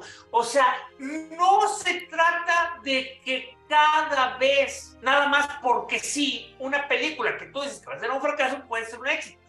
Pero el hecho es que no es una posibilidad eh, escrita en piedra, no es algo que tú, o sea, ¿cuántas películas verdaderamente horribles que, que dices, yo no sé por qué le gustan a la gente, se han vuelto éxitos de taquilla, o sea, no, yo por eso no la descarto, yo no la descarto, oye, Fuck off. no la- Fuck off. o, otra, o Transformers, o en su momento Meg, o sea, Megalodon 2 fue un fracaso, pero Megalodon 1 fue un éxito. O sea, este. Y mira, dame nomás Un éxito moderado, ¿no? Tampoco fue un super éxito. No, Megalodon fue un éxito. Y he visto, y he visto películas peores. Y mira, y mira, y la cosa de todo esto nada más es lo siguiente. Eh, más que cualquier cosa, yo creo que simplemente está diciendo idiotez y media para mantener la atención y quitarle presión a lo que ya es lo, lo verdadero. O sea, independientemente de lo que pensemos de la serpiente mentirosa, como ya lo bautizaron con tanto cariño, lo cierto es que el verdadero trabajo de James Gunn era hacer un nuevo, un nuevo universo de DC. O sea, no tendría por qué estar lidiando todavía con estas cosas que le heredaron. Entonces, Y, y Eh, también, fíjate, nada más algo acerca, y es, esa también compartía con, bueno, de hecho más con Flash. O sea, Flash era una película que venía de hace como cuatro regímenes de, de Warner Bros. Eh, Aquaman, el Reino Perdido, también viene desde como dos, este, dos o tres regímenes anteriores. Y todo eso se lo aventaron este, a, a James Gunn para que, pues, más o menos se le diera un cierre, güey. Pero como no ha sido exactamente muy claro en quién va a regresar y quién no, güey, pues todavía, pues digo, como que queda un poco vago. Y ahora sí ya quedó un poco más establecido, o sea, este, digo, creo que va a regresar este Cholo, va a regresar este Viola Davis, porque, no mames, no, digo, no despides a Viola Ah, Davis. va. No, Va, va- va a regresar este y, y John Cena. Y, y también es, yo creo que también es probable que Margot Robbie regrese. güey.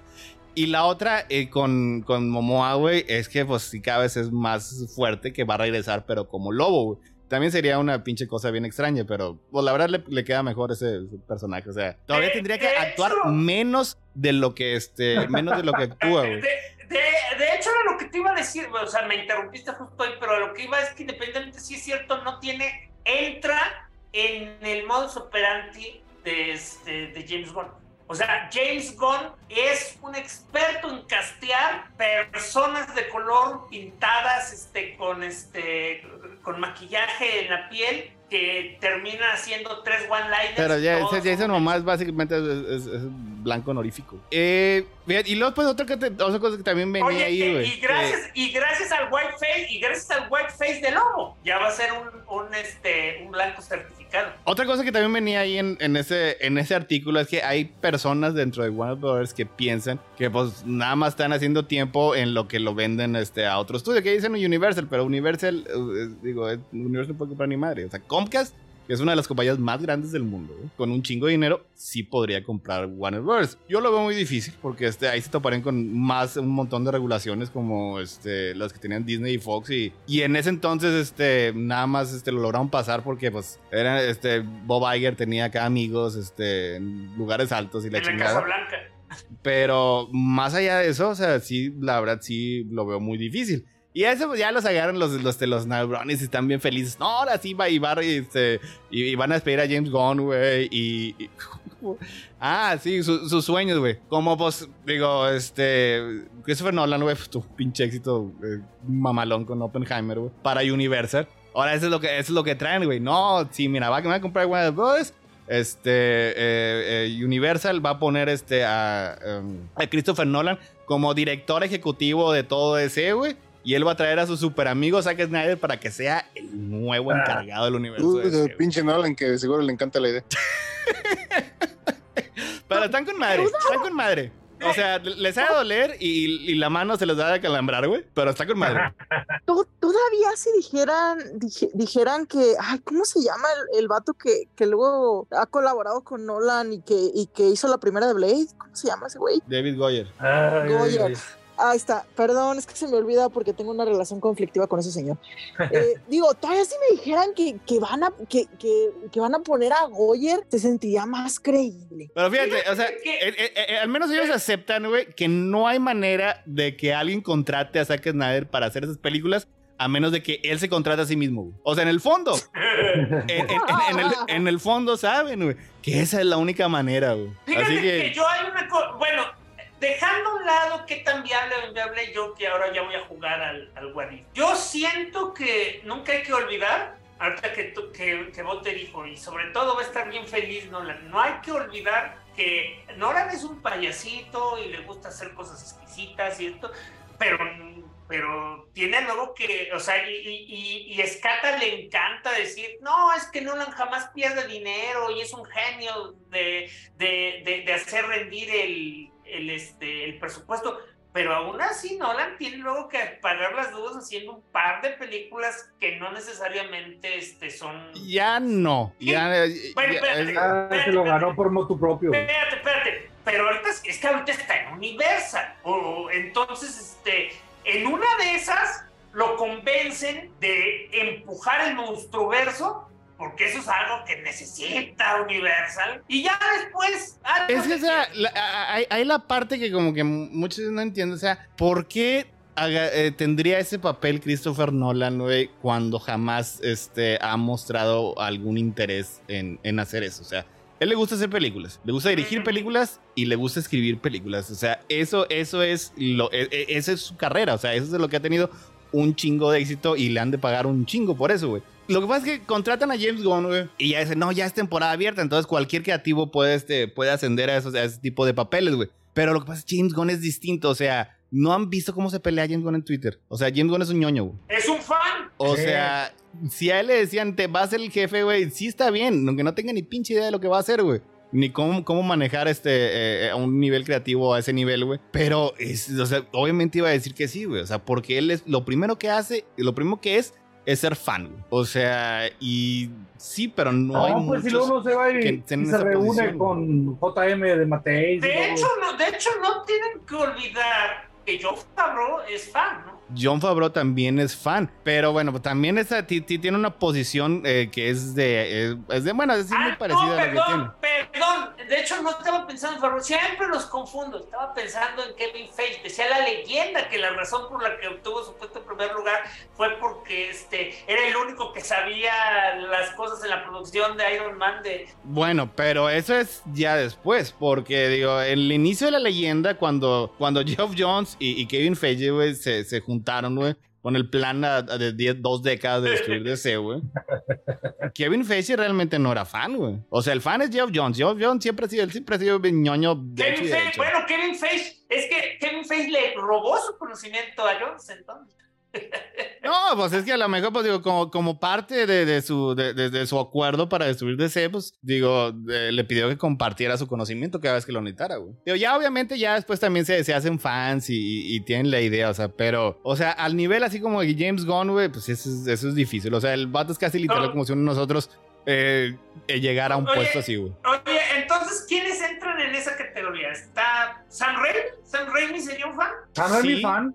Sí, pero pues él también, digo, se me hace que es... eh, eh, tiene que ha- haber así como que un, ba- un balance entre eh, lo que es el, su gusto de dirigir películas, de crear, y este, pues, la aceptación de tener el, el papel Eh, como ejecutivo, güey, que pues es, ok, digo, tienden a, tienden a estar así muy... Dejando a un lado el talento, Kevin Smith, si alguien le ofreciera un trabajo, sí te lo imaginas. Sí, él sí. Oh, te salía corriendo. Mira, Kevin Smith se muere por ser nuevo Stan Lee, güey. Sí, o sea, Stan Kevin Smith nunca le- no le verías ni el polvo, güey. No le iba a pensar ni un segundo, güey. No, no, no. como, Eso "Oye, sí, Kevin, que- ¿te deja- gustaría?" Sí, sí, sí, sí, sí. Pero no te he dicho que sí. Sí, no, pues, pues, no, no, sí, lo, que- lo que quieras, güey. Más, es que ¿Qué barra. parte sí. de sí no entiendes? Ya, dame, dame el pinche contrato, ya, ya lo firmo, Ah, te lo ya. voy a firmar, te lo firmo, te lo firmo. Oye, Me gusta nada vender tu alma, nada ¿no? traigo, no traigo pluma, con sangre, no hay pedo, güey. Oye, nada más lo voy a decir porque Kevin Smith alguna vez lo ha dicho él mismo. O sea, este. Kevin, ¿por qué te estás bajando los pantalones? Quiero, quiero el trabajo. Y está bien, digo, digamos, cu- ya cuando, cuando lo escriben un, cuando lo escriben un cómic es cuando a lo mejor este, a algunos les cae mal, güey. Es cuando no te ve tan bien, cuando mejor te lo hubieras guardado para ti. Bueno, es que mira, es que, a ver, ¿quién más entonces? Está, entonces, Kevin Smith, sí, John Jones. No, pues sí. oye, pues es, es- es lo, es lo que ha estado pidiendo su limona desde hace 10 años, güey. O sea, ahorita que, Ahorita puse a leer 150 números de Flash, güey. O sea, el vato tuvo al universo DC en estasis como por cuatro años, güey. Porque inició el Revert, güey, pero no lo continuó porque su Doomsday Clock, güey, se atrasó en la publica iniciar a publicar, güey. Y una vez que se empezó a publicar, tardó como dos años en completarse, güey. Y, y sin esa clave, lo- este, muchos títulos y muchas partes importantes del universo de DC no podían funcionar, güey. Mientras, ¿por qué? Porque mientras el vato estaba ya el tilingo, el lingo, güey, querían ser ejecutivo, güey. Este, a ver, ¿quién otro? ¿Bendis? ¿Bendis brincaría la oportunidad? Eh, Mira, Bendis yo creo que también ha, ha- ha de traer este, algo atorado, güey. Porque cuando Kevin Feige, güey, hizo su golpe de estado, güey, que tumbó a Perlmutter, güey, había una junta creativa, güey, y Bendis era parte de esa junta crea- creativa, güey. Era, eran los que decían, este, no, esto no se puede hacer este, en, en Marvel, güey. Y, y, y Feige estaba diciendo, mis huevos, chinga. Pues, sí, ¿sabes qué? ¿Ustedes qué? ¿Ustedes qué, güey? Yo soy el que hace las películas, güey. Y luego también, te quieres de una vez, mete a Jeff Loeb y mete también ahí a, a Brad No, bueno, bueno, Mira, es es que espérate, a que- mejor- a lo mejor, a, a lo mejor no hay muchos, a, a lo mejor no hay muchos eh, di- directores, güey, reconocidos de renombre, güey, que aceptaran ese papel, güey. Pero fácil, el 90% de los escritores de cómics, güey, puta madre, cae. Exactamente. Corriendo, sin pensarlo. Y de desde- hecho, a lo que iba es que Jeff Loeb, por definición, ya tuvo ese trabajo. O sea, este, Jeff Loeb era el amo y señor de, de Marvel Televisión y lo mataron. O sea, hay algunos que pues sí no, no, sobreviven, pero todos ellos, o sea, sí. Eh, Con, con, de- con, de con- hecho, con- con- con un gusto enorme, güey. De hecho, ahorita que están mencionando gente de cómics, pues recuerden su nombre porque en una de esas vamos a decir somehow Joe Quesada is back. O sea, este Quesada le está trabajando, creo que a Amazon para este para configurarles un superverso. Bueno, pero esos, esos, esos, eh, eh, esos no cuentan, güey. Eso es como. Ahorita, este. De repente, de repente le preguntan este, a, a Rob Liefeld, güey, con lo que hizo. También había hecho un tratado con Netflix, güey. Se encabrona, güey, porque no, nunca lo han de haber corrido. Dice, no, No, no, no, pero- no, no me gustó lo que estaban haciendo. Eh, Pero es que de hecho, en el, en el caso específico de Rob Liefeld, este, debió haber sido bien triste para Netflix. Y yo para que ya sienta pena por una corporación sin rostro, o sea, lo más probable es que porque hay que darle crédito a Liefeld. O sea, Liefeld es bien bueno para embaucar personas. O sea, yo no sé si es su personalidad, eh, que es bueno para el verbo, qué sé yo, pero hace que, que la gente firme con él, se embarquen y todo. O sea, lo más probable que, que ocurrió con Netflix es que estaban listos y preparados de, ah, sí, vamos a hacer John Blood, vamos a hacer Supreme, vamos a hacer... Y después descubrieron que nada de eso lo pueden hacer porque nada de eso le pertenece a este... No se me hace que todo eso, to- todo eso ya era, ya era después. O sea, eh, eh, alguien le ha haber dicho, güey, este, miren, este vato era bien famoso, güey, hace 30 años, güey. Mira, te salió en como un comercial de Levi's, güey. Ah, mira, y era- e- eran estos cuando Netflix, güey, nadaba en dinero, pues hace como 5 años, güey. Bueno, nadaba en dinero, bueno, pero, o sea, tenía deudas que no quería pagar, güey. Ah, está bien. Ah, bien, eh, échale, échale dinero, güey. No, no, no, no hay pedo, güey. Nunca, nu- nunca se van a acabar las vacas gordas, güey. Pero mira, es que, por ejemplo, regresando a Netflix, Netflix compró, o sea, ni siquiera, ni siquiera lo contrató. Netflix le compró a Mark Miller, su empresa, todos sus cómics, y, y ahora le paga un sueldazo para seguir creándole ideas este, que nunca terminan fructificando para ninguna serie de televisión. Pero ahí están. Entonces, este, pues, está raro, pues, en ese aspecto. O sea, porque, o sea, yo, yo tampoco te puedo decir, o sea, que, ¿cuál era, cuál era el punto de venta de Mark Miller? ¿A poco también Netflix se dejó embaucar por- porque alguien les dijo, mira, este güey hizo alguno de los cómics que vendían dos millones de copias en los 2000? Mira, fíjate, según, se- según lo que estoy leyendo, eh, fue porque este, que, que se enojó. Porque nada más le prometieron cosas y no le cumplió ni madre. güey. Y a, y a, este, a, a- a Miller, precisamente, sí le, lo le compraron también un chingo de cosas. Y a él sí le empezaron a producir, güey. Digo, sí, le presentaron una serie que acabó siendo uno de los fracasos más horribles en la historia de Netflix. güey. Pero el punto es que sí se le hicieron. Y con, acá con, con, con sus. De este, hecho, le, de hecho, Brigada. Bloodstreak. Bloodwolf. Está, en el caso de, este, de Miller, eh, se olvida, pero ya se hicieron varias en él.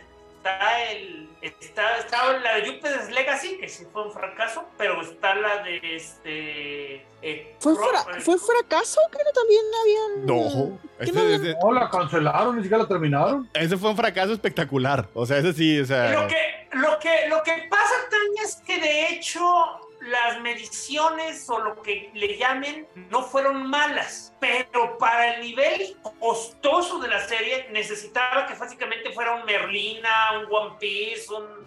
un Ah, se salió muy cara. Pues que Salió lo, muy cara. lo que pasa es que no sé por qué yo. ¿Qué no se supone que, que iban a hacer también otra otra de ese grupo de. Pues se supone que básicamente esa de Júpiter y luego antes. Luego hay una precuela y no sé qué tanta madre. ¿Qué no se supone que iban a hacer otras de esas? Es O siempre, eso, o siempre sea, no. Y iba iba es que era el punto. Cuando la anunciaron, era como de o sea, ya iba con todo. Es, tenemos nuestro mundo y, una vez que tengas esto es la secuela, la precuela, los spin-offs, y después fue párale de contar porque el, el dinero no, no, no, está llegando. Y, y, mataron la serie, mataron la serie, esa, esa, o sea, sin ceremonias, o sea, se acabó todo y, y obviamente no la confunden. Por, por ejemplo, eh, hicieron Supercross, que también es de Miller, en anime, y esa sí la hicieron, esa no solo la hicieron completa, esa la hicieron más grande. O sea, es un cómic de cuatro números y el anime creo que es de 16. Pero bueno, la cosa es que, o sea, ahí sí le, a ver,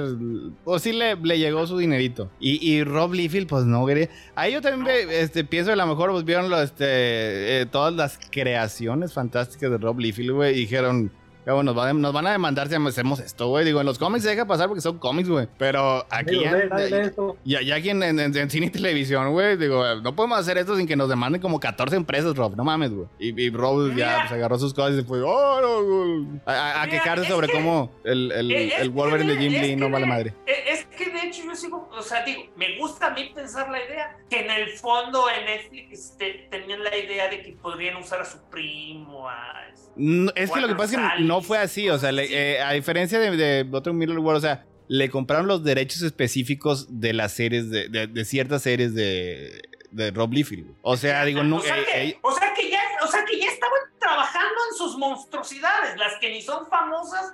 Ni o sea, no este... trabajando, fue, fue precisamente el pedo, ah. pero le compraron derecho a sus a Blood Strike, Blood Wolf, este, Blood Sample, Blood este, Magic, eh, Blood Dead, Blood Dead Blood. Blood Blood. blood, blood, blood, death, death. o, oigan, siempre se me olvida. Ay, me acordé de los cholos. Me acordé de los cholos del barrio, güey. Que un día a los cholos del barrio se les ocurrió pensar, güey, que se agregaban Dead a su, a su, a, a su, a su seudónimo los hacía más malotes, güey. Y entonces así teníamos a uno que se llamaba el pelón de Atli. Oye, ese es, ese es el origen de madre, güey, el apodo, güey. Se me hacía con madre el apodo, el pelón de Atli. Ah, oye, y, y este. Y Liffy lo debería demandar porque así es como escribía sus no, Nada más que estamos en esto, digo, ya me lo hicieron recordar. El cuate que estaba hecho de puros bolsillos, ¿era de él o era una parodia este, de, de sus personajes? Parodia. Era una, ya era para una, este punto ya no lo sé. O sea, era una parodia, creo que era una parodia que alguien había, este, algún fan o algo le había hecho, pero a, a, a Liffy le pareció graciosa y lo acabó dibujando él. O sea, sí dibujó una portada. O sea, pero entonces, o sea, pero o sea hay, hay un, hay un The sí Pouch. Le pertenece, sí le pertenece al, al Pues yo- creo que sí. O sea, pero The Pouch es, eh, o sea, es, es, es- es aprobado. Es, es muy extraño. Hay Ah, veces, hay, hay, Tiene hay la veces, firma- tiene la firma del Rod Liefeld, aquí está. hay, hay, Mira, hay ya- veces ya que, toma este, eh, eh, las parodias con humor, güey. Porque es así como la idea, ah, si me parodian es porque soy bien chingón, güey. Si fuera, si fuera un, si fuera un don si fuera un don nadie, pues no me parodiaban. Y hay otras que así como que sí le, le, le calan, güey. Oye, Por ejemplo, y- le, y le por criticaron otro- su, su Wolverine y ya está, lo ha traído atorado una semana, güey. Oye, y por otro lado, porque esto es algo que también este, me imagino que a lo mejor así puede apantallar a lo que a los ejecutivos, es que tú dices, ah, es que este güey vendía cómics hace 30 años, pero pues digo, independientemente de que sabemos por qué, porque sí es como funcionan los cómics, que una persona puede crear algo y la verdadera persona, fuerza creativa que le da el desarrollo, que lo vuelve famoso, no recibe nada, pues Liefeld puede jactarse que creó a Deadpool, el superhéroe que ganó un millón de dólares. Jactarse, este, eh, lo tiene tatuado en la frente, güey, creador de Deadpool, güey. Sus, este, sus tarjetas de negocios dicen creador único y absoluto de Deadpool, güey. Se presenta diciendo, hola, soy Liefeld, soy Liefeld. Soy Rob Liefeld, el único creador del, del, del Deadpool, güey. Pero también lo hizo lo mismo este con, con Venom. ¿Cómo se llama este McFarlane? McFarlane. Nunca tampoco dice que él lo creó solito a, a Venom. Eh, pues es que así, así son, güey. Pero bueno, es que McFarlane, él, él está muy, se me hace que está muy a gusto haciendo monitos, güey. Le da valer madre todo este pedo, güey. Pero Li- de. Batman, se te olvidó decir de Batman. De Batman, sí, monitos de Batman, sí, pero, o sea, Pero si a, a Rob Liefeld, güey, le mencionas a Fabián y César, el vato se encabrona, güey. O sea, este.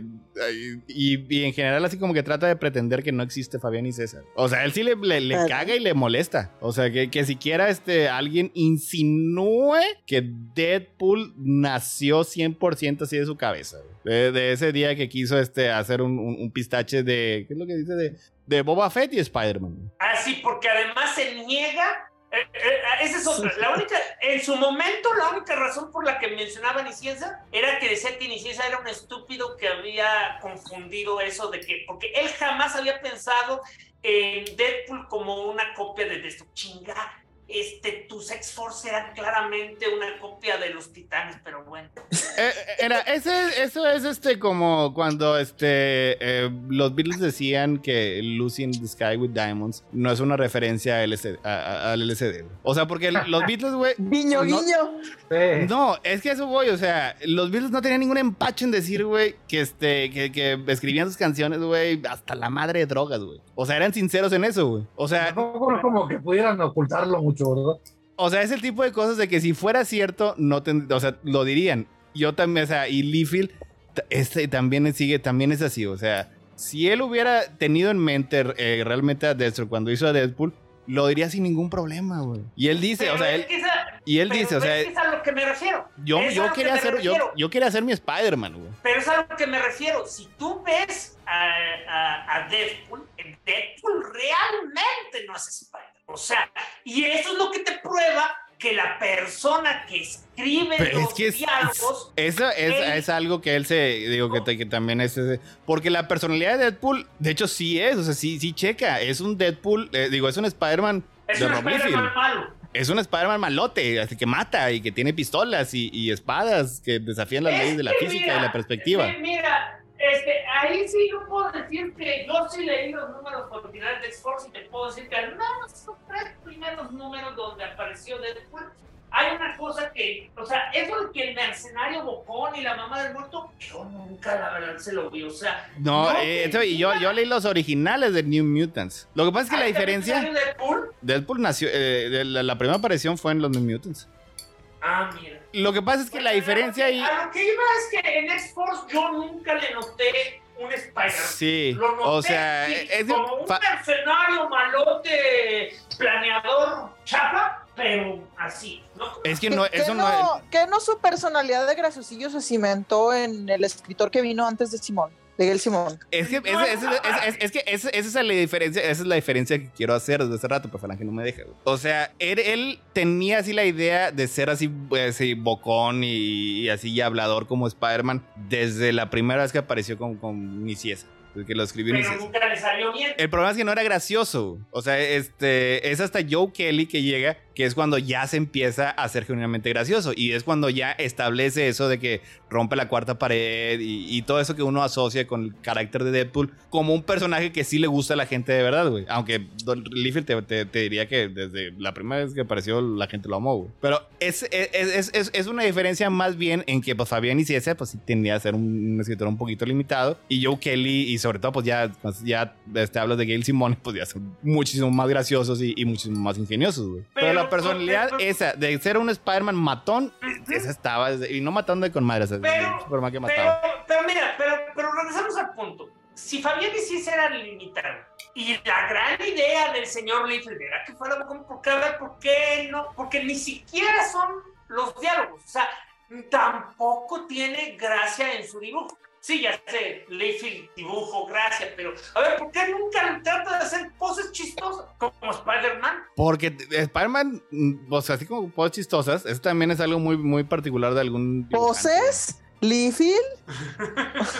O sea, ajá, mira, ya hasta, hasta los hasta los globos salieron de- hablando de. Salieron emocionante. Así, así, así, Los así globos de emocionantes quién eran. salieron, por cierto. Joe Kelly, ¿no? No, los globos de esos, de Apple. Ah, por de pero. ¿de quién salieron? ¿De, de mi lado o de tu lado? No, no sé, tú sabes que no los tienes habilitados porque no han salido. ¿Y cómo se pueden habilitar, desgraciado? Ahí, ahí en la, en, en la camarita. güey. A ver, Este. me sale por trato Studio Live. Las reacciones dicen que están encendidas. Si están Ah, verdes, pues. sí funcionan. Sí, pues no, no, no, está- está- está- estás demasiado cerca. No te quiere, no te reconoce, güey. No los muevas tanto, ¿por qué los mueves tanto? Ahí está. Ah, O si no, ese es... Pues no sabía, oye, no sabía que tenía que quedarme quieto para salir en la foto, perdón. Yo sí, es que yo sí, yo recuerdo muchos enormes globos de, de texto este de, de Niciesa, güey, que, que le ponía a, a Deadpool que eran una bendición porque cubrían una gran parte del dibujo del Liefeld, güey. En el ca- lo que yo recuerdo en el caso de esos momentos, o sea, Deadpool era, o sea, era muy platicador, pero no era así que chistosillo. Porque que Fabián era desafortunadamente no eh, Fabián Niciesa, y a mí, a mí no me queda tan mal Fabián Niciesa, tiene unos cómics que recuerdo con cariño. Ah, a mí tampoco no me caía tan mal. Pero, gracioso, mira, pero, pero- gracioso no es, o sea, digo... Nah, de hecho, eso no. de hecho, es que, o sea, Niciesa es serio, o sea, y sus cómics eran serios, porque eran Yo me acuerdo de 90. sus X-Men. En sus X-Men, cuando quería ser serio, eran así como medio. Pero es que. Medio es que- es como que espérate, se robó de es mal que aliento. regre- o- oye, Me es que dejó llorando bajo la es lluvia. que- Es que, regresando al ex. Oye, regresando al X Factor, a mí me hace, digo, al X Force, a mí me, a mí algo que me, que me notó mucho fue precisamente que Niciesa, este, si Niciesa hacía todos los diálogos, o sea, eh, significa que escribía a los villanos bien serios, pero de hecho los de X, los de X Force sí hacían chistes, malos chistes, pero hacían chistes. O sea, sí, sí me acuerdo mucho de, de- varios chistes ahí dentro de, la, de, de- esos tres, cuatro números. Que por cierto, Marvel México me dejó este. eh, nunca voy a saber qué les pasó. ¿Qué le va a pasar a este. a Canoval después de que lo mataron? ¿Eso sí lo publicó? Y luego cuando te enteraste dijiste, mejor no hubiera sabido. No, o sea, es que sí resucitó, pero el siguiente número fue el fin. Eh, y me, oye, y me imagino que realmente nunca explicaron que los, los externos, ¿no? Esa, esa, esa, su- esas- esa sub- subespecie de los O sea, que me- mutantes ¿qué más- jamás volvió a salir. ¿Qué más, ¿Qué más querías? ¿Por qué resucitó? ¿Porque era un external? Eh, y luego tenían trama sobre trama sobre trama, misterios que se iban a resolver en 15 años. Bueno, pero eso, eso era este. eh, ya. Ya, Eh, Eso ya era después. epidemia de los 90, ¿no? Desde que, desde que pegaron los expedientes secretos X, todo el mundo tenía ese problema.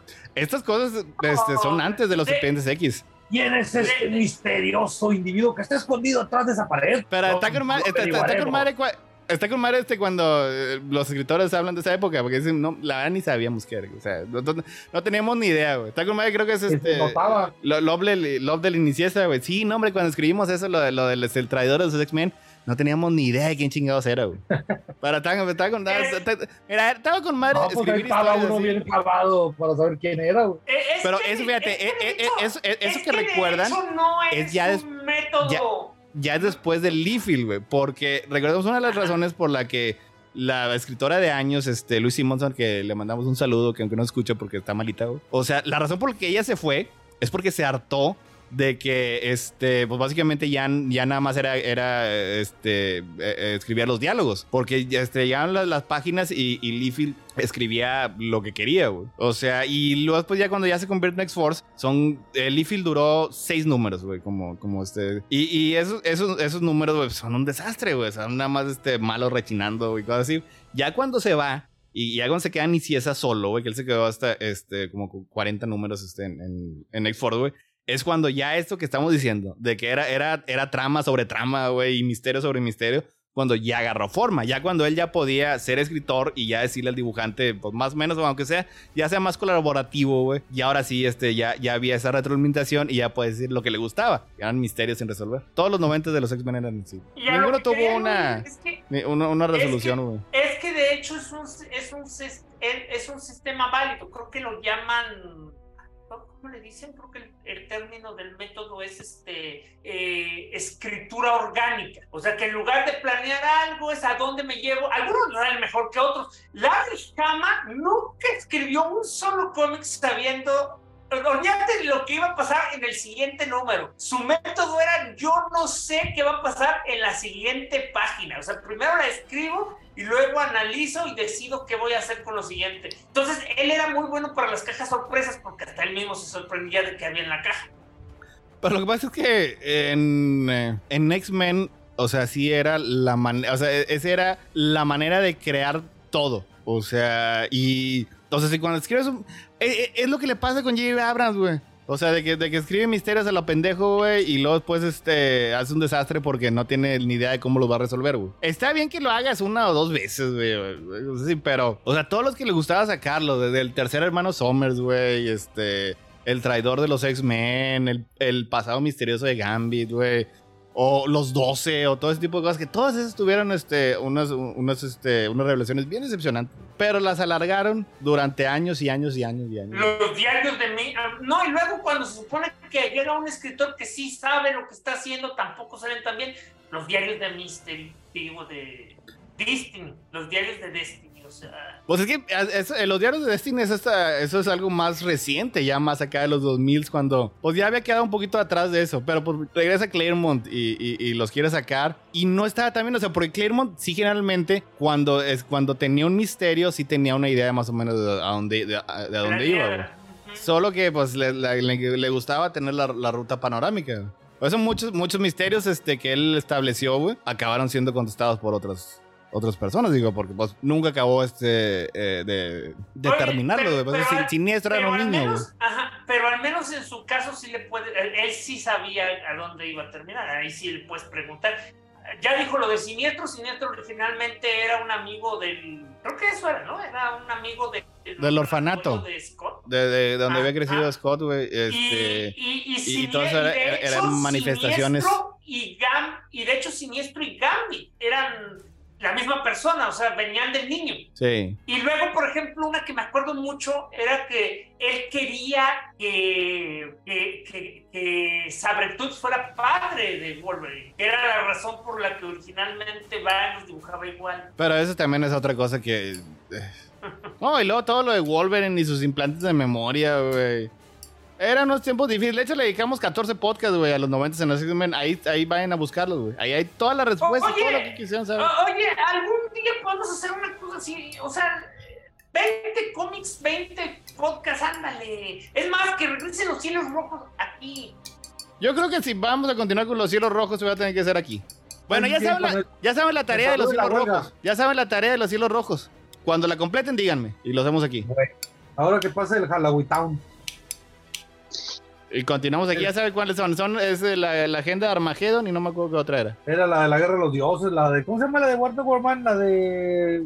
War of the Gods. ¿Eran, sí, eran esos dos? Pero no era Matt Wallman, No, era el- los Pérez. Pero no era, no era Wonder Woman, pero no me acuerdo, era algo Es que sí La era Wonder dioses, ¿no? Woman y era George Pérez. O sea, War of the Worlds es un evento de Wonder Woman en el que básicamente Darkseid este, decide matar a los dioses griegos. Y porque estaban los dioses griegos y los dioses romanos. Y no es una maravilla. güey. Es pésimo, es uno de los peores eventos que hay. Yo lo que digo, yo sé que. Ya, ya, no está, ya no está con nosotros Joss Pérez. Y era una persona muy querida y su arte fue maravilloso en los, en, en los 80, güey. Y nunca se me hizo un buen escritor. La verdad, este... Eh, eh, pero mira, es que yo te voy a ser sincero, tampoco era el peor escritor ni de su época. Bueno, pues estamos hablando de que hay, hay, Pero- hay gen- hay- hay genuinos... Hay genuinos cómics escritos por Rob Liefeld, güey. Yo tengo O sea, que porque- decir que como, como escritor era muy buen dibujante el señor, ¿eh? Digo, porque yo sé que No, muchos... no sé, digo, como que no se me hace tan olvidable como otros. O sea, Ah, Digo, no- es que No, no es olvidable.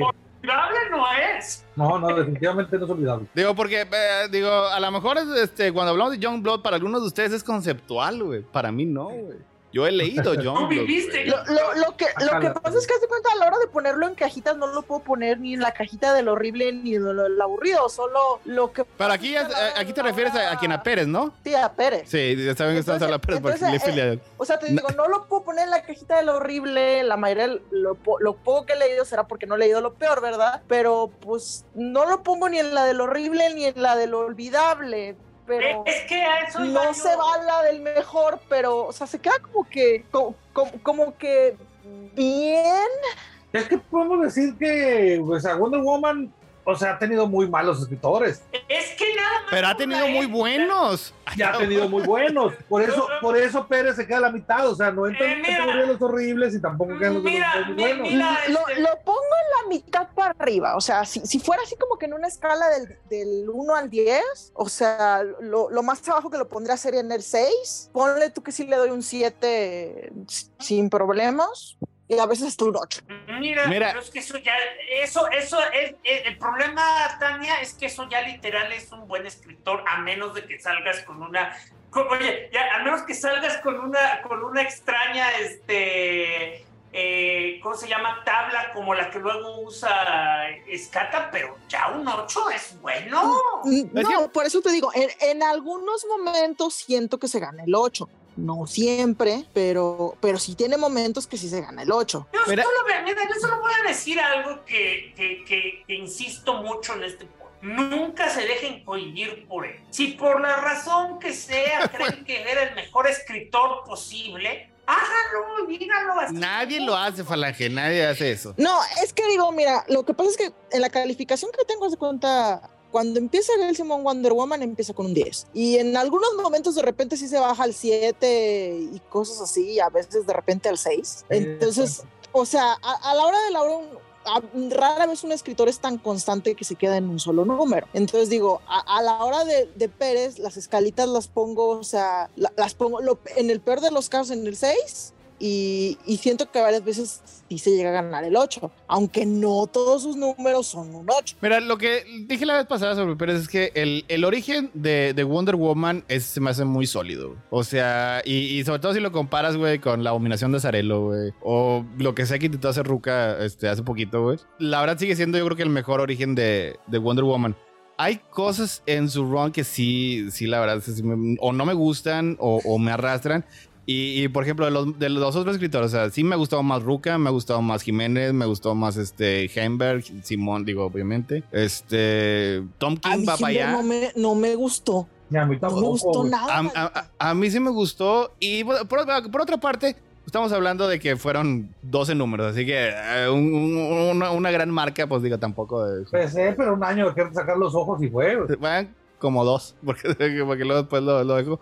Pero por ejemplo, tardó fue. un chingo en sacar esa corrida. Y no la, y no la acabó, eh, y, y no acabó en el título. Hicieron este como con Pacheco, que también ya está con nosotros, güey, y, y Busiek en Superman, que de plano jamás lo iban a, a terminar a tiempo y lo mandaron un anual que se publicó como un año después, güey, de que, de que terminaron este, ya su corrida. Eh, Yo A mí, no, a mí no me gustó, pero creo que ya me di cuenta que no me gusta Hinger porque tampoco me gusta sus... Tampoco me gustan los Young Avengers. a mí me gustaron los Young Avengers, la primera, ya después este, sí hace que se le fue el... Y, y Young Avengers, Young Avengers super cool, güey, pues ese es el de, el de Guillén y, y, y, y Kelvin. No, hombre, ese, ese pinche título suena ¿Qué otra chingón. cosa hizo Heimberg? Young Avengers. Pero además de esos dos, Pues no Pues es que no hizo es mucho, que él es más de televisión. él, él ¿no? era de televisión, sí. por eso tenía Sí, yo no, muchas incluso expectativas. para la película de Wonder mucho Woman, padre. Heimberg, Heimberg tiene créditos ahí. Y los que no me gustan, este, eh, sí, la verdad, Mendel Loebs es una persona, es una persona fantástica y maravillosa, pero no me gusta mucho cómo se escribe. Y, y sus run en, en Flash y, y en Wonder Woman siempre son así como que, este, sandwicheados por cosas más importantes. Eh, no, es que no es nada más, es que no es de este... eh, Ahí es que tenía unas, unas, unas eh, escrituras muy raras cuando mandó al pobre Wally a terapia con un psicólogo bastante cuestionable, güey. O sea, Es que eh, eh, como, como que eso era lo que le gustaba, o sea, este... No, oigan. ah, Y es la que, la que puso a, a- a- a Diana a trabajar en un McDonald's, güey. O sea, como que le gustaba este, eh, humanizar a los héroes, pero como que se le iba un poquito la mano y les quedaba haciendo un poco... Eso, Aburrido, eso funcionaba muy bien cuando colaboraba con Sankey en The Max, pero como que en DC eso se ve raro. Oye, Y- y- nada y- más una, una cosa, solo para que sepas, sepas, literal solo ha hecho tres cómics el genio. Los Young Avengers, la Liga de la Justicia y, Ah, y. Wonder Woman. Creo que la Liga de la Justicia... televisión, ¿no? Creo que, creo que la Liga de la Justicia, de hecho, esa la coescribió con Geoff Jones, que en esto, en esto era lo único que le, le gustaba. Bueno, Mendel Loebs, es que Mendel Loebs en Flash está por un lado, digo, este, lo, eh, lo reemplaza Wade, güey, que pues Wade, este, en Flash, güey, chulada, deben de leerlo eso a huevo todos, güey. Y, y este, y él sucedió a Mike Baron, güey, que es un derechista horrible y Ah. además es un escritor horrible. Así que está como... Y en, en, en Wonder, Wonder Woman es al revés. O sea, este, porque él reemplazó a George Pérez, que independientemente de lo que yo piense de él, güey, ese Ron es amado, güey. Y luego después lo reemplazó este John Byrne, güey. Y el, lo Wonder Woman John Byrne, güey, esa es ébola, güey, en páginas. sí, güey. Es una cosa... Es- el es- punto es que es, es ébola memorable. Es, eh, o sea, como que él siempre es así, como que él se queda en medio O sea, este, de, de ambas cosas. Es no, el, cuando, ese- cua- el, el de Burn, güey, ese yo lo pongo. Oye, cuando Val lo hizo, básicamente el primer problema que tenía es que quería escribir todo menos Wonder Woman, ¿no? Eso fue, eso es todo, eso es todo su ron. O sea, no quiere escribir a Diana. La única, O sea, más o menos buena idea es que sí, puso- este, puso a, a Hipólita eh, como la Wonder Woman de la Casi, Liga ¿no? de la Sociedad, de la Sociedad de la Justicia. Y creó, Ah, No, eso, me, gustaba. Sí, me, acuer- me, acu- me acuerdo que me acuerdo que, que, que él introdujo a Cassie, ¿no? Él Sí. introdujo a Cassie, pero, Pero lo ¿dónde- que decía, pero lo que, pero lo que decía Héctor es que es que hay un punto en el que Diana muere y cuando Diana Sí, de hecho también iba a preguntar que si fue si fue el que había matado a Diana. mata a Diana y entonces Hipólita se convierte en Wonder Woman y parte de lo que hace es básicamente hacer que retroactivamente Hipólita siempre fue miembro de la Sociedad de la Justicia. Y, y Pero an- esa antes, idea- an- esa antes, fíjate, antes de eso, este, esa, cuan- esa- esa idea me gustó, la verdad. Cuando estaba, cuando en teoría Sí. escribía a Diana, o sea, eh, ese título lo agarró este, nada más porque quería a huevo retconear este, al demonio de Alan Moore, porque no le gustaba este, eh, las cosas no que le habían hecho con el gustaba que no demonio. rimara. No le No gustaba que no rimara. Ah. Bueno, lo que pasa es que, que, que, que- que- que- que no rimara, eh, pues como uno generalmente piensa las rimas. O sea, este, así, avienta una rima bien grosera, Toño. Ea, ea, ea. Qué vieja tan fea. Ándale. Pero no o o sea, o sea, Y si no le gusta, como- ¿para qué voltea? Eh, eh, Ah, eh. ándale, así, así es, así es como este él pensaba, como, como pensara este John Mark que debería de hablar este con este tipo de rima. Porque como lo escribía Alan Moore, güey, sí rimaba, pero era, era, era, era pentament- eh, pentámetro yámbico, como escribía este Shakespeare, que también es una rima, solo que es una rima fifí, güey. Y no, era una rima del bienestar. Eh, pues Pero ese no quería de esas. Quería, quería, quería, quería, quería rimas de reggaetonero. Lo que pasa es que el pentámetro yámbico no, no son así como que la, donde ves que la, las últimas palabras riman, sino más bien es una cuestión de estructura. Es, pues, es, Es- es- es es la- una rima, es una rima fifí, güey. O sea, toda la, toda la oración tiene cierto ritmo en un pentámetro yámbico, no nomás el final. Y así es, así es como este eh, eh, el, eh, Alan Moore, güey, este, estableció que rimaba este eh, Etrigan. El demonio. Y no le gustó. Y también algo, también conceptos así como que muy este, eh, abstractos, como que originalmente eh, el de Jack Kirby, el demonio, era un demonio poseído por un humano, güey. Y eso estaba, eso estaba in- interesante, güey. Pero que sea un humano poseído por un demonio. Ah, caray, ¿no, No. revés? Es que dependiendo del punto del que, o punto sea, del que lo veas es lo mismo. Eh, Lo, pensando. lo, lo que pasa es que en este rat, en este, en este caso, básicamente le, le pegaron un humano a Etrigan para aquietarlo. Eh, Es que esa es a lo que iba, esa, esa parte sí me acordaba, que, que el origen, bueno, lo que yo conocía era que Merlín era, herma, era, era, era hermano de Etrigan. Y entonces, Sí, porque, como me- porque Etrigan- se dice que, me, que Merlín es un es el hijo de Ninkubo en ciertos loros. Bueno, y como Etrigan este, no podía ser controlado y Merlín ya sabía que le quedaba poco tiempo en este mundo, agarra a un güey llamado Jason Todd. Blood.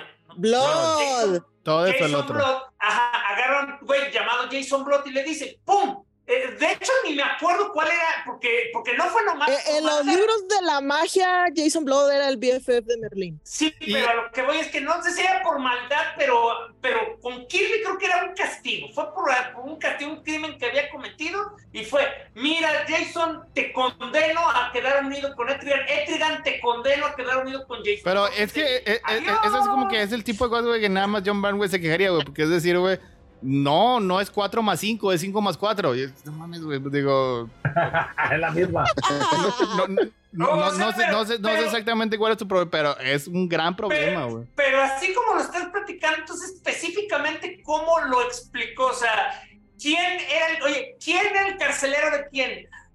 No, o sea, sí, o sea, él decía que este, lo de Kirby, lo que dijiste ahorita, eso era, era ser un, humano poseído por un demonio. Y lo que pasa es que en el, resto de las historias, realmente ya se centran un poquito más en Jason Blood. O sea, este, y, como que ese era un gran pecado o alguna cosa así. Las pinches obsesiones que tenía John güey, eran bien extrañas. Era eso, y o sea, como lo del, batimóvil, güey, que no tenía sentido en tiempos modernos, güey, porque tráfico. No sé.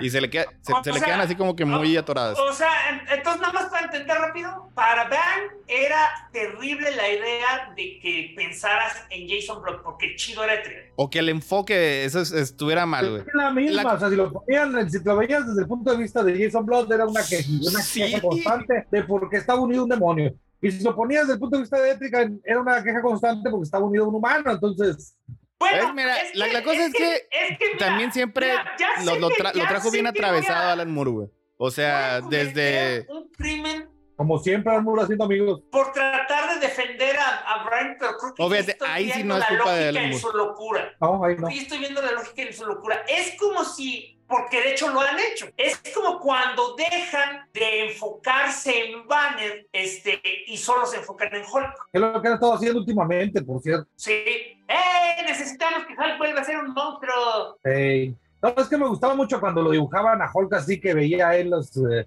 todo como si fueran ecuaciones matemáticas. Ay, Eso, es el- literal, ¿ese cuál solo lo hicieron en un número. Ah, pues eso me gustó. güey, Eso, eso, eso dónde es, güey. Creo que fue antes de. Era cuando, era cuando, era cuando Greg, era cuando Era Greg. Pak, Greg Pak tomó el no te acuerdas, o sea, ¿te, te, te acuerdas cuando acababa de ocurrir la guerra de los Hulk y todo eso? Sí, era- ya para, ya para ese punto Greg Pak se aventó una hipótesis bien mamalona en la que explicaban que Hulk jamás fue culpable de ninguna muerte porque verás, usaba la supermente de Banner para poder controlar cada explosión, cada terremoto, cada derrumbe, para siempre salvar a los... Es- ese fue, e- e- ese fue también a otra, otra que se les atoró de la madre, que fue este, creo que era Bruce Jones, que tuvo un rom bien pinche en, en Hulk, güey. Pero que. Pero estableció- bien pinche, pinche malo o pinche bueno, güey. No, bien pinche malo, ¡Qué pinche, güey. malo! A mí se me Y creo que fue el, bien- el, el, el- el- pinche. el- el- el que dijo eso, o sea, que, de, que, de que gente moría en los, este, en los ataques de Hulk, güey. Y a todos se les atravesó, güey. O sea, también creo que Geoff Jones también se le atravesó. Y, Pues, y los- oye, ¿no te acuerdas que esa fue la razón por la que los Illuminati mandaron al pobre Hulk a morir al espacio? Perdón, Pero- a un mundo pero, vacío, pero, no por, pero no porque este, matara gente, sino porque tenía el potencial de matar a gente. No, No, de, decían hecho, que, de que- hecho, lo habían acusado de, una, de una matanza en Las Vegas. exactamente, de una destrucción. Pero de- era también era, pero era algo, algo específico también de la historia. Por eso cuando, cuando Greg Pak lo trae de regreso, hace mucho énfasis en que Hulk siempre fue inocente y que todo era una trampa, un complot, una conjura, y que este vato siempre fue capaz de controlar a través de la mente matemática de Banner todo lo que hacía. Ah, yo no me la creo esa, güey. Ah, No me la creo, güey. Yo quiero mis cómics realistas. Espérate, Ah, y, es, y es que de hecho es bien curioso porque Greg Pak, eh, Greg Pak lo plasmó en cómic, pero Dan Slott era el que se aventó como siete, eh, entre cuatro y cinco años quejándose en foros y blogs. Porque básicamente esa era su actitud, era, a mí no me salgan, él no mata gente. Y si me vas a salir con el realismo, o sea, Daredevil se mataría intentando brincar de un auto a otro. Y, a ver, sale, a ver, salta. Así quiero. edificio. Así yo quiero mis cómics, 100%, 100% Quiero- realistas, güey. Yo quiero a Dan Slott escribiendo Hulk. Oye, este, voy a que me aventé este, leyendo 150 números de Flash, güey. Lean el, el, el, el de Williamson. No, mejor no lo lean. Yo no, decídete. No Pero sé. así Como haciendo los muros de texto que se enoja Falange y esta, lo escribías muy mamalón, güey. A mí sí me interesó. Pues léelo. Pues digo, es que, es que mira, eh, Williamson es un buen escritor. o sea, es genuinamente. Es, es, es un buen escritor. que le tira hate, no sé por qué chingados. Además, aquí tenemos un. Pero qué de- gente, nada más vote. No, yo sí he visto a muchos que, sobre todo fans de, de, de Flash, como Sí. ya te lo he dicho, que. ¿De quién que- hablamos? Sí, sí, Toño. De Williamson, pero el de- decir, Ah, aquí pinche tenemos desgraciado. un hater. Ese bote. O sea, ella, el, proble- el Arruinó- problema. Arruinó, arruinó mis cómics para siempre. El, el problema que tiene ese es que es, es, es Barry Allen, güey. Y Barry Allen es bien. No, no, no. O sea, Pero la es gente no. somos O sea, bien, la, la la única forma de hacer interesante a Barry es que sea Wally. Eso es lo que ibas a decir. Y este no es Wally. el. Este, este, este no es Wally, güey. Pero, o sea, la verdad es como decía, o sea, es un cómic, eh, es, es un buen escritor de cómic y sus cómics son, son, son interesantes. Y son Es bien es- pinche entretenidos. Es que bien O sea, y, la- y las tramas que se Flash- avientan están con madre. Es bien interesante cómo todos los Flash tienen una personalidad bien eh, clara, bien, incluso bien carismática. Mira, tu Jay Garrick, tu Max Mercury, tu esta, ¿cómo se llama aquella que era mujer y que tenía? Jesse Jesse Quick, o sea, Pero- Wally, 14, todos, 16. hasta Wallace, güey, hasta Wallace West tienen personalidad. El único cabrón que no tiene nada es un pan blanco, es el pobrecito de barrio. Y ese, ese es así como que la gran pinche falla que tiene, de, tienen esos 100 números, güey. O sea, que fue lo que dije y no sé qué razón habrá tenido, no sé si sea, sea Dan Didio, güey, o, o lo que sea, güey. Pero todo, o sea, todo el cómic es sobre Barry y, y su relación este también no con Iris, que, que es, eh, que es otro, digo, otro, otro también que, digo, eh, no. Es no, que pobrecito, pero ¿quién trajo a Barry de vuelta? ¿Grant Morrison? En, Geoff Jones, Geoff Jones, ese era el No, que... lo no, trajo. Yo me acuerdo que estaba leyendo bien a gusto mi Final Crisis cuando de repente aparece Barry y les grita Ron y salen todos corriendo porque lo venía persiguiendo la bala. Ese eh, es, fue Geoff Jones, lo traigo en, en, en Rebirth, pues se llama así, Flash Rebirth. Es cuando le Fue encargaron. de Final Crisis. Sí, pero el que lo, el que lo quería traer y, y es que apareció, hubo así como que este eh, guiños de que, de que iba a volver y, y- y tenía uno que un- uno de otro cameo, güey, pero el que lo trajo ya de vuelta y el que lo empezó a escribir sí fue este, este Geoff Jones, güey. Y, este ese, Iris ese intro de, de Morrison estuvo con madres, güey. y Iris también es otro problema porque es eh, el mismo el mismo pedo que con Barry, güey. También es un personaje bien plano y bien pinche aburrido, güey. Ahí también aplica lo mismo, güey. Iris sale, güey. Ah, a- a- ah. Iris, Iris, We- Iris- Iris West, güey, es bien pinche aburrida, güey. A menos que sea Linda Park, güey. Porque también hace lo mismo, güey. Ah. En la, se- en, en- Ah. en la serie, en la serie, en la serie les, les roban las personalidades a los dos, güey. antes de que se vayan este, por un este, por un tobogán este, y se maten, eh, yo nada más Ojo. quiero mencionar que yo siempre he tenido un problema con, este, con, con eso que comentabas porque me dolió.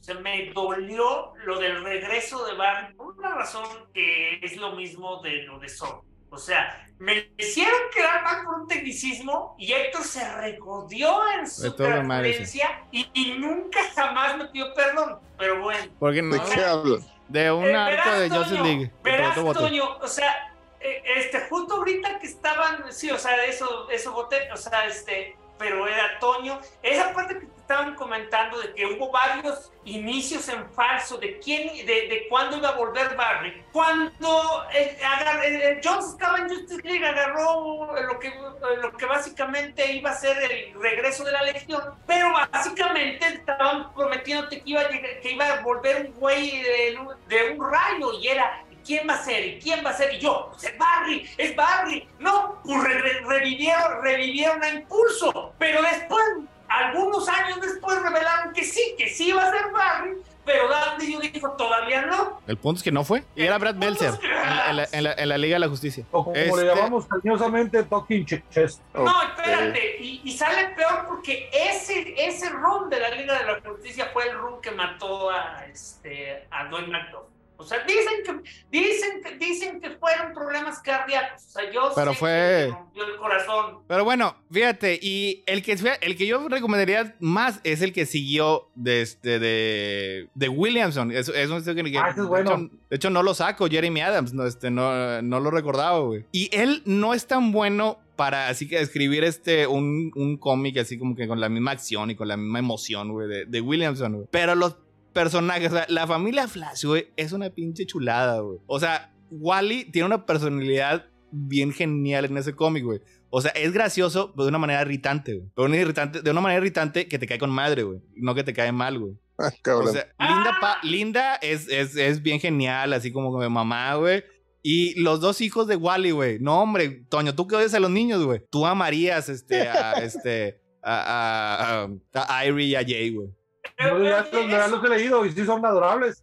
eh, eh, Son- son bien Son bien pinches raros, mira. est- est- est- están en una, ¿Cuál es tu decir, con, con, con, con todo. con- con- cuando espérame. Wayne regresó este, con los gemelos. Eh, eh, están así con, con, con todos los héroes, güey. Y, este, y le dice Damián, güey, ¿y tú quién eres? Bebé Flash, güey. Y, y le dice este Irie, güey, este... Mi mamá dice que las personas que son malas lo hacen porque no se sienten bien consigo mismos. Y luego después, y luego después están, está- eh, están este, eh, están este spoiler y, y, y Cassandra y Batgirl, güey. Y dice, hola, somos Steph, güey, y Cass, güey. Queremos ser tus nuevas mejores amigas, güey. Está con madre ese run, güey, léelo, güey. Sí, ya lo he leído. Sí, sí, sí. es- no lo he leído completo, pero sí he leído varios. Números. Y hay que decirle a, quien nos escuche que ahora que Panini se va a encargar de distribuir desde México, bueno, supongo que Latinoamérica, este va a empezar con este ron. Ah, pues está con madre. Ajá. Porque fíjate, eh. Eh, Es, esa, es la, esa es la razón por la que me aventé los otros 100 cómics, güey, porque quería ver que regresara la familia Flash, güey. Y spoilers, no regresa ahí, güey. O sea, bueno, sí todos regresan, pero todos se van para otro lado, güey. Y luego después ocurre lo de Heroes in Crisis, güey, que, que- que feo cómic, güey. Ah. No, no puedo esperar a que, a que lleguen los cielos rojos de ese cómic. No, ese cómic no vale. Ese no es un evento. Es un evento, claro que sí es un evento. Es un evento hecho, evento. Es, es un evento hecho Un y evento derecho, güey. canónico. Es un, es, es un evento canon, güey. Li- literalmente no eh, eh, es, todo lo que, o sea, para que sea un evento tiene que tener una serie principal, tie-ins y repercutir de alguna manera. Eso literalmente no repercutió de ninguna manera. Repercutió en Este- un montón de cosas. Jeremy Adams ha pasado tres años retconeándolo, güey. Porque le duele, porque se, que le quedó atorado que Wally sea un monstruo, pero eso no significa que haya afectado el... No, ese sí, eh, definitivamente es un. eh, ese murió Arsenal, güey. Por cinco minutos, güey. Y fíjate, Se murió leyendo. un eh, montón de pobres héroes de segunda, güey. Hasta el pobre Lagoon Boy, que a nadie le importa, nadie le hacía daño, güey. Estaban los muertos. pero ya, ya, ya revivió lo bueno. Ah, qué bueno que los regresaba a todos. Ya todos, ya todos regresaron. Consecuencias. Oye. ¿cómo fue eso? O sea, fingieron, ¿no? ¿qué pedo? Ya se me olvidó. Ah, Los rescataron, los rescataron del tiempo. En el tiempo. Eh, mira, es, que, es- es más complicado de lo que parece, güey. sí. Porque, fue, porque fue, fue, un tra- fue un trabajo en equipo, güey. O sea, a lo mejor, no, pues, eh, sí recuerdan lo que ocurrió en, en Heroes in Crisis, güey. O sea, este... eh, eh, Wally está, tiene estrés postraumático, güey. Tiene así como que ganas de, de- de- de explotar. Y explota, este, matando a todos los héroes a su alrededor. Mata como a, a 13, 14 héroes, güey. Y luego dice, pues, ¿qué puedo hacer, güey? No, pues lo mejor que puedo hacer, güey, es, este, es esconder esto.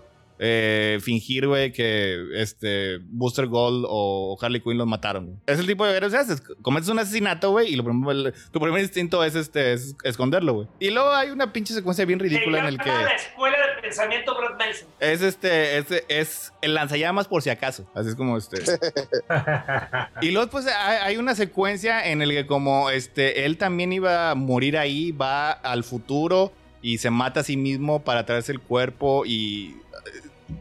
Los detalles hay que... eh, lo dejaremos para ese, eh, ese podcast en particular. Y pues a nadie le gustó, güey. O sea, literalmente, o sea, no, entiendo el propósito de esa historia, güey. O sea, porque todos empezaron a, a retconearlo, güey. O sea, luego inmediatamente le dieron los poderes del Doctor Manhattan a Wally, güey. Por alguna razón, güey. Y, se fue a, a Death Metal y la chingada, güey. Y luego después ahí cuando fue empezó así como que el retconazo, güey. Primero, Williamson dijo que la idea esa de eh, eh, eh, echarle la culpa a Booster Gold, y a, y a Harley Quinn, fue una sugerencia hipnótica de, de Tone, de Edward Tone, de- del Reverse Flash. Sugerencia hipnótica, cabrón. Porque tenía, tiene los, tenía los poderes este, de, hacer, de hacer sugerencias hipnóticas, güey. Y lo utiliza ese eh, Williamson para arreglar, un- como que arreglar un chingo de cosas de su run, güey, que como que no fueron idea de él, güey. Bueno, esa es la primera, ya es, ¿por qué, por qué este, eh, el primer instinto de Wally es cometer otro crimen arriba del crimen? Bueno, es ese. Porque lo- luego después, este, ya cuando llega Adams, eh, ya revela que la explosión esa que los mató no fue causada por Wally, fue causada por la Speed Force, güey, que quería, que traía atorado a un villano que se llamaba Savitar, güey. Y al expulsarlo, güey, como que aventó un chingo de energía que mató a esos 13 héroes. Y luego después, este, continuamos, continuamos, se continúa en el run, güey. Y conoce a un personaje que se llama Gold Beetle. Que es, es, es, este, es un, una que viaja por el tiempo en el futuro, que acaba siendo este, novia de uno de sus hijos, este, de uno de los hijos de Wally, güey. Y se encuentra con ella en el cuerpo de impulso, güey. Y al final como que le da esas, esas este, eh, lecciones de que hay que ser un héroe y salvar a todos, güey. Y ese que no le da, bueno, pues, salvar a todos. Entonces ella regresa al momento de Heroes in Crisis, güey. Y se lleva a todos los héroes, güey, y los clona en el futuro. Y luego después regresa ahí como que su- a sus cuerpos ahí a la...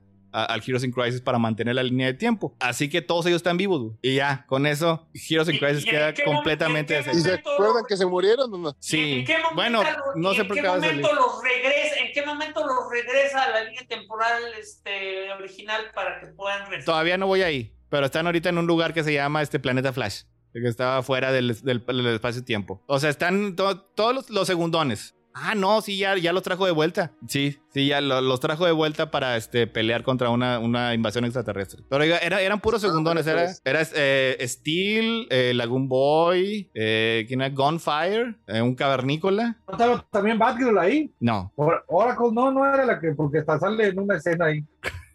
una, una, de las otras, una de las otras escenas bien increíblemente inapropiadas que tiene el arte en ese cómic, güey. Sí. A ver, a ver, Toño, es que no, no, es que ya te estás confundiendo. O sea, se murieron 13, pero había más porque básicamente parte del concepto de Heroes in Crisis es que cuando los, los superhéroes tienen problemas mentales van ahí a un confesatorio tipo este reality show para O que sea, les hagan terapia. O sea, sí, tiene sí, cua- unos robots y la chingada. O sea, cuando tienen, tienen, tienen, este, problemas de salud mental, eh, lo que tienen que hacer es obviamente es esconderlos del mundo.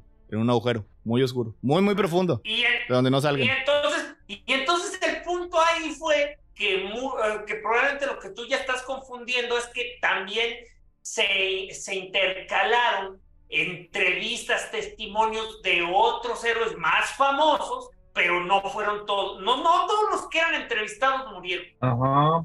O sea, porque este también salía Batgirl, salía este eh, Superman, Batman incluso, todos los Robins y este, bueno, me- menos Damián. Y yo creo que el, el- ahí el, eh, el más de high profile era este Speedy, que fue el primero que regresaron. Y fíjate, y haciéndome, eh, este, ahí me puse a, a checar, no se han encontrado Speedy y, y Green Arrow desde entonces. O sea, se van a encontrar en, en el, en el volumen actual de la miniserie, en la que está ahorita Green Arrow de Williamson. Ese señor piensa en todo, ¿ves? Que ya fue años, años y años después, güey. Que ya, ya cuando leo así toda la progresión desde Revert, o sea, porque el punto de Revert era que este, el Doctor Manhattan había robado años de la línea de tiempo y todos esos lazos de amor y de amistad y de familia, güey. Y en ese entonces se veía como una de las tantas promesas que hace ese, güey. Que dice, "Ay, ya, ya- ya me leí, si me engañas una vez, güey, es mi culpa. Digo, es tu culpa. Si me engañas 14 veces, es tu culpa, güey.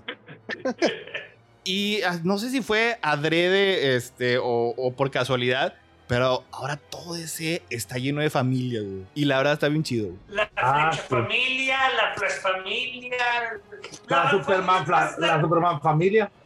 la, la Bat Familia otra vez está desintegrando. porque- A veces a Darsky que le gusta tanto, güey. Es culpa de ese cabrón, güey. Ah, sí, pero mira, es, es, es, para empezar es culpa del Batman de Surenar, güey. Y además, pues, el punto... ah, El, el punto es que, o sea, están peleando porque es una familia. Están todos ahí, güey. O sea, todos se preocupan por Batman. Todos este, este, quieren estar ahí. Pero también, o sea, todos los de los de Superman, güey. O sea, Superman, Supergirl, Superboy, eh, Jonathan. Los dos muchachos Los que cuatro de War hijos. World. Este, el Superman de China. eh, dos Steels, güey. Y todos están ahí, güey. Dos, dos, dos Supergirl, una Power Girl, la otra. Está Power De hecho, Girl, literal, Power- de hecho, literal, el problema con Power Girl era que no era parte de la familia. Dijo, cabrones, me olvidaron. Y luego después ya eh, se unió. No, pero después ya dijeron que, o sea, ella siempre fue parte de la familia, pero la que se sentía como una segundona era ella. O sea, ella era la que lo rechazaba. Así que ya también este es, es- es parte de la familia, güey. Y luego los de los Flash, ahí están todos los Flashes. Este, todo, Aqua- Aquaman, Kid Flash. Aquaman solamente son él, este, Namora y, y, y los dos Aqualats. Pues es mera, pero este, ¿Qué creo dijiste? que sí. Namora, esa Namora es otra. Mm. Y es prima. Mm, Ah, mira, aquí está quienes se habían muerto. Arsenal, Blue. Jay, Comandante Jay. Steam, por cierto, Hotspot, Lagoon Boy, Gunfire, Red Devil, Narc, Protector y Tattooed Man. Fíjate, El tatuado y- también no sabía. Ese, el, el, el, de la, el de Lagoon Boy, güey, es una de esas que no sé. Es, es una chingadera que no sé cuál es el propósito. Se supone que tiene que dar risa, güey. O este. O, o que sea irónico, güey. Porque a él lo mataron en uno de los tantos especiales de los titanes, güey. Que siempre que hay un especial de titanes, güey.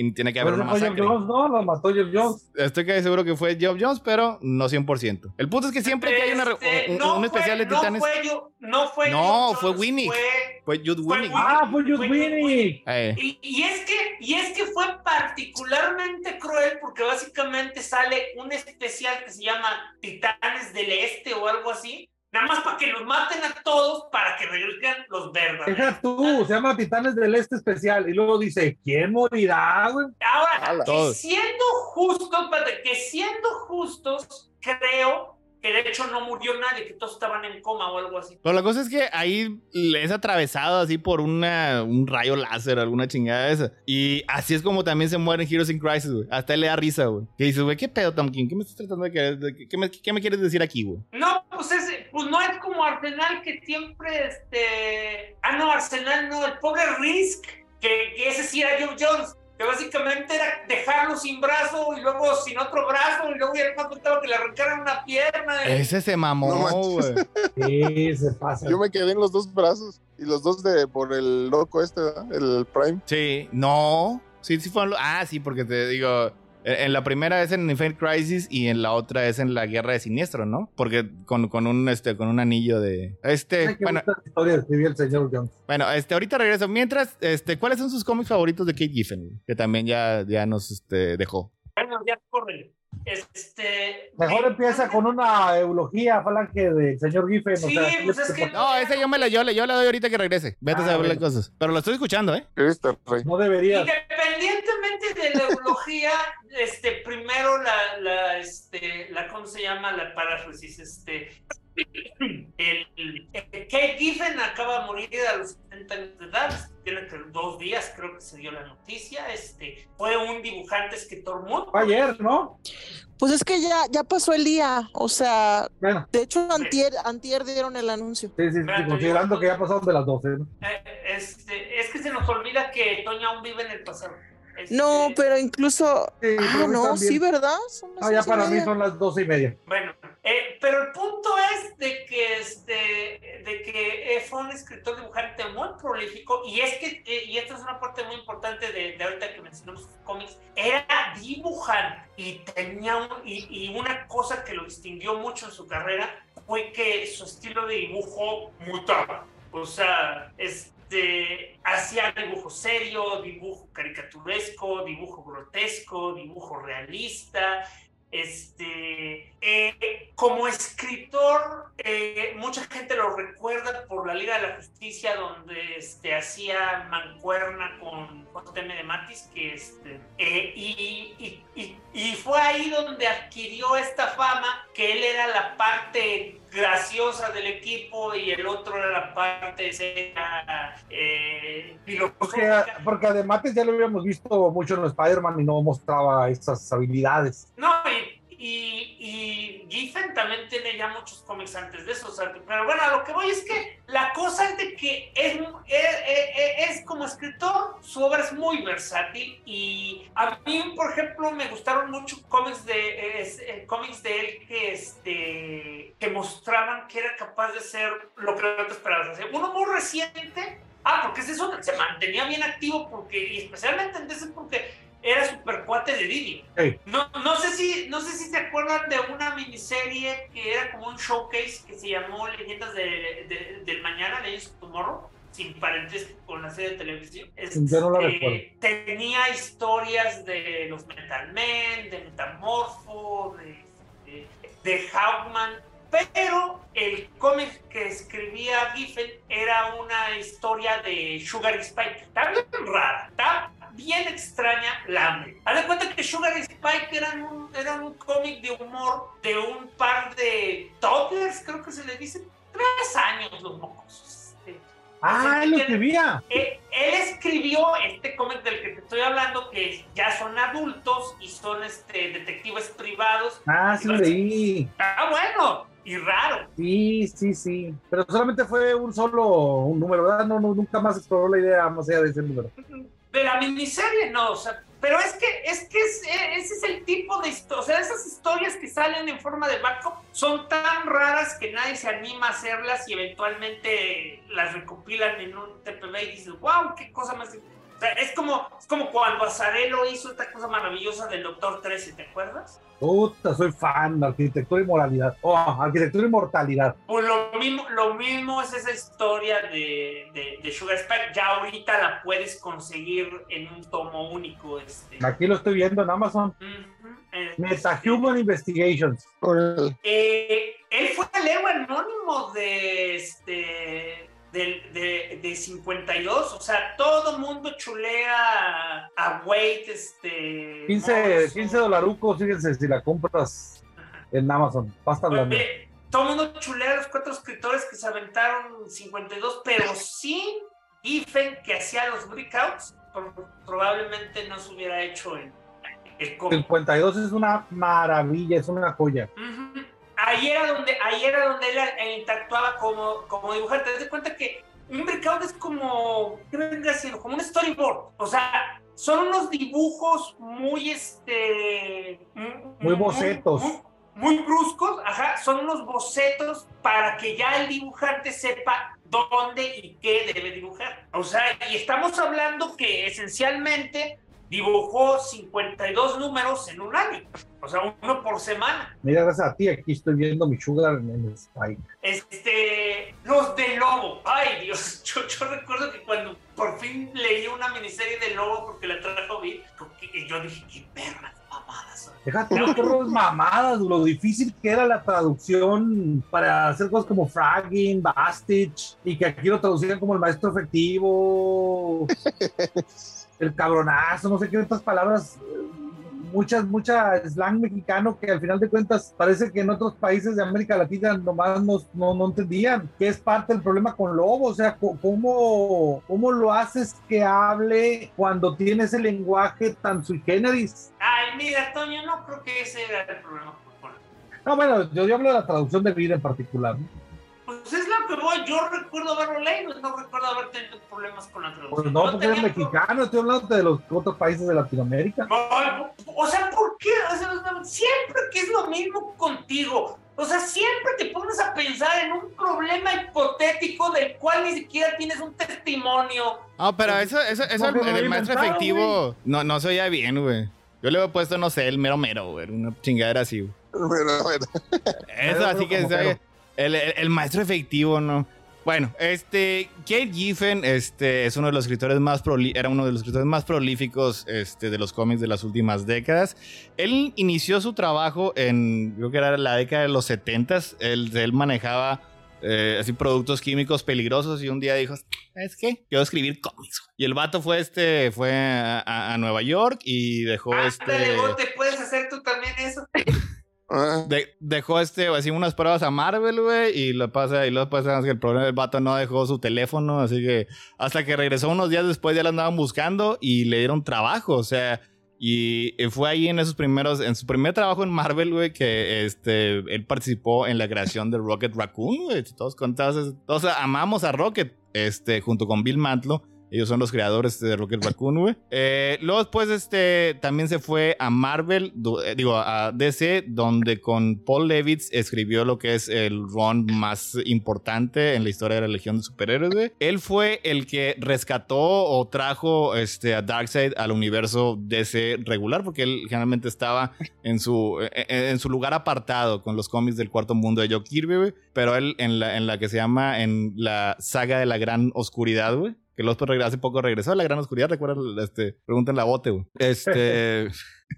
Pero, no, pero no es esa gran oscuridad, que es, es- es- otra. Bueno, la cosa es que también es una de- considerada una de las sagas clásicas de los cómics. Y un tantito, un, tiempo después, pues también una de que yo creo que muchos aquí lo conocemos, fue cuando junto con GM DeMatteis y este y Kevin Maguire creó la Justice League International porque eso fue poco después de la crisis este suponía que iban a tener este a los personajes este, principales para crear una, una, liga así llena de puro All Star güey pero al final resultó que no, solo pueden utilizar a Batman y durante un ratito. Así que se encargó de llevar, de, que la línea estuviera compuesta casi enteramente por personajes de segunda, de cuarta, tercera, quinta, X, y darles este, una, una caracterización más importante. Y pues una de las cosas también que hasta ahorita se le reconoce mucho es el humor con el que trató a todos esos personajes y cómo los elevó. O sea, pues este Blue Beetle, Ghost- este Booster Gold, güey, son personajes que no existirían sin este sin Kit Giffen, güey.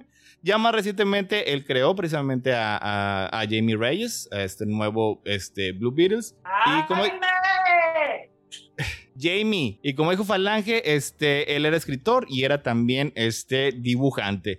Él fue el que se aventó los breakdowns, que son así como que este, los esbozos de, del arte en los 52 números de Este, pues, está bien 52. matón. Y este, pues era muy querido y, y tenía este, digo, tuvo una carrera este muy, muy larga. Digo, usted ya se, eh, eh, ya, te, ya mencionan algunos también. Y, ah, también importante, eh, sí fue, fueron este, eh, se llaman ese Andy Lanning, bueno, de lo que, lo- Dan Abnett y Andy. Lanning Ajá. los que, este, los que escribieron Los Guardianes de la Galaxia, que es la encarnación que acabó teniendo mucho, mucho Pero este, él éxito. hizo el evento. Kate Giffen fue el que escribió Annihilation y los eh, y trajo y rescató este, a personajes como Groot, como Star Lord, que habían tenido un par de apariciones antes de este hace No, pero, muchas pero, décadas. si vas, pero si vas a eso, es aún más importante. O sea, digo, porque otros autores ya modificaron a esos personajes, pero si vas a uno bien específico, él fue el que le dio la forma que tiene actualmente Drax. Porque de hecho, Annihilation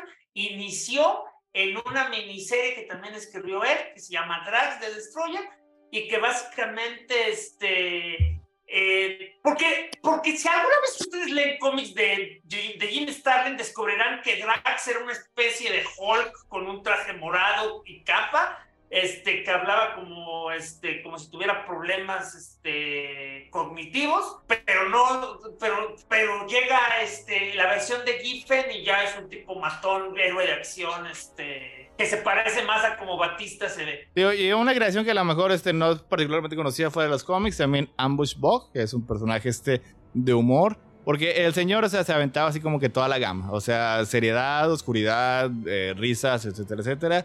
Algunas veces dentro del mismo título, eso es lo que hizo a su Justice League este tan, tan importante y tan querido. O sea, porque se aventaba todos los matices, toda la gama de emociones, toda la gama de géneros. Este Ambush era, era el proto Deadpool, el proto este Harley Quinn, o sea, era un personaje que rompía la cuarta pared, que hablaba ¿Y consigo mismo. rompe la cuarta pared? Últimamente, Estás sí. pensando nomás en la caricatura. Ambush Bug se había roto la cuarta pared. Eh, No, pues Falange Bug sí, pero yo hablaba de Harley Quinn. Ah, ya. Y No, como ahorita... Ha- Harley, Harley Quinn sí es un poco reciente, pero incluso en DC Bombshells de repente Harley Quinn hacía chistes de, de que sí tenían superpoder y era convertir la, la potencial tragedia en comedia.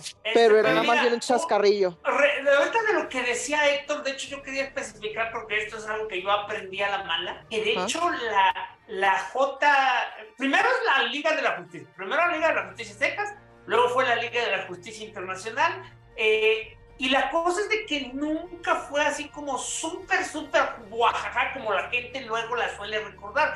Eso ya fue la Liga de la Justicia de Europa, ahí sí fue ya donde se fueron full este, comedia. O sea, por eso especifiqué que, este, que se aventaba toda la gama. que tenía los rangos, y exactamente. curiosamente la Liga de la Justicia de Europa no era tan buena como las otras. Porque Mm. ya era demasiado exagerada. O sea, Oye, y generalmente, era generalmente demasiado- esta, a esta- encarnación se, yo- se puede decir Justice League Oaxaca, este, pero como que es, es- es medio despectivo. Y sí fue el primer cambio de título, y es, pero es como que el que más se le conoce. O sea, esta es la Justice League. Te digo, te digo algo, mira, para mí la Justice League realmente empezó a cobrar relevancia cuando Giffen la tomó. ¡Pum!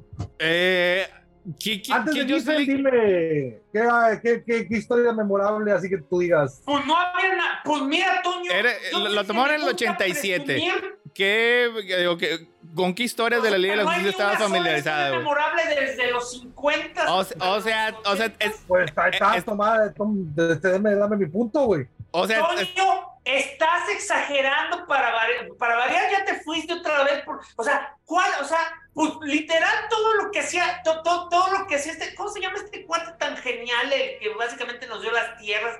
Eh, Fox, ¿no? Este. Carlos Garner Fox. Fox. Garner Fox, o sea, literal tienes, na- nada más con eso, o sea, este, la reunión de la JLA con la JCA, la reunión de...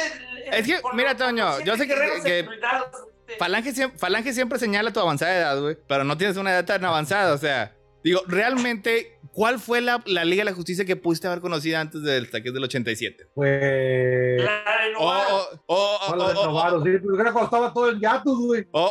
o dime, o sea, es que no, sí, la verdad, este, la Liga de la Justicia de Steve Engelhardt, güey, no es de mis favoritas. No es uno de mis periodos favoritos, güey.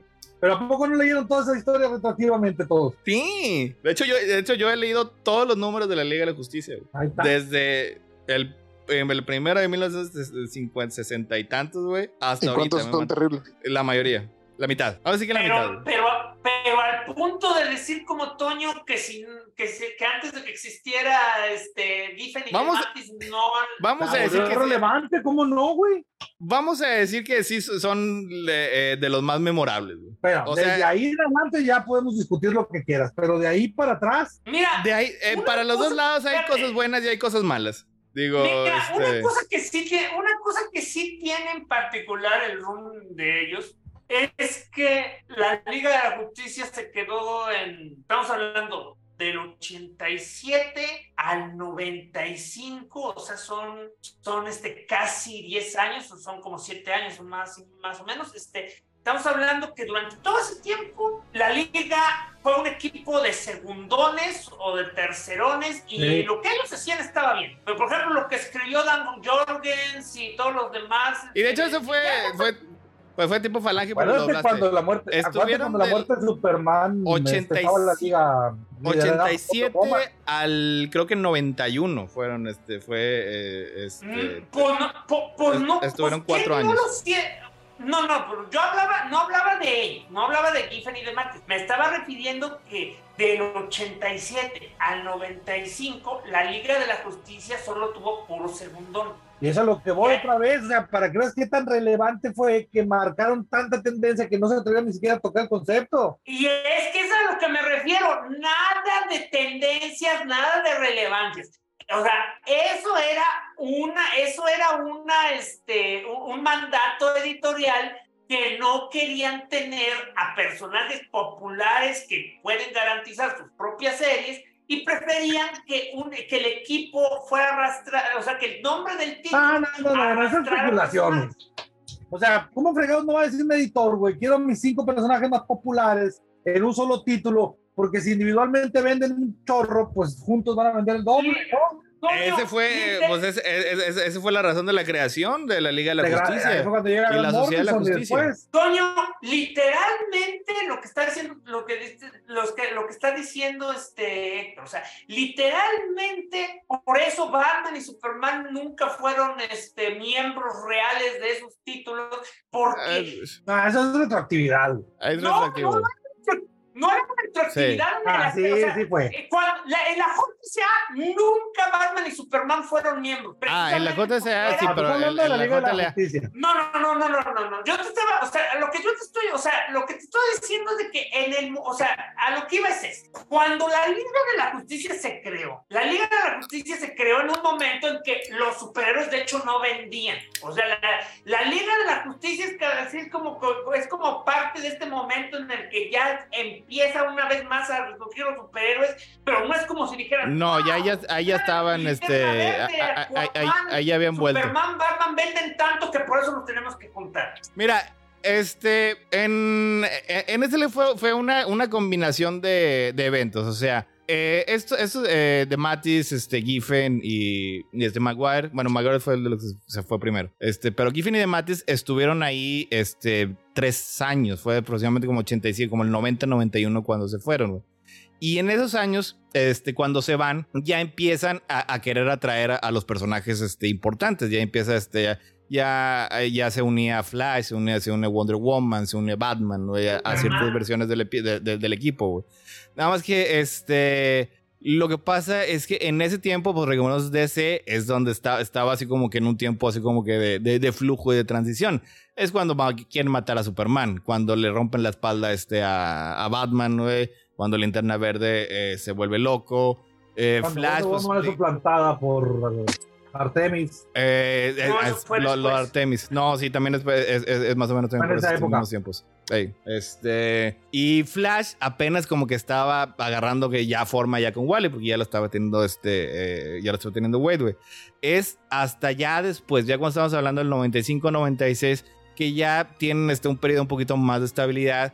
Y es cuando ya deciden traer a la, a la- a la liga ya compuesta ya enteramente ya por puro personaje matón, güey o que tenía ya una historia este, larga del- con la liga, como este, como Marcel Manhunter.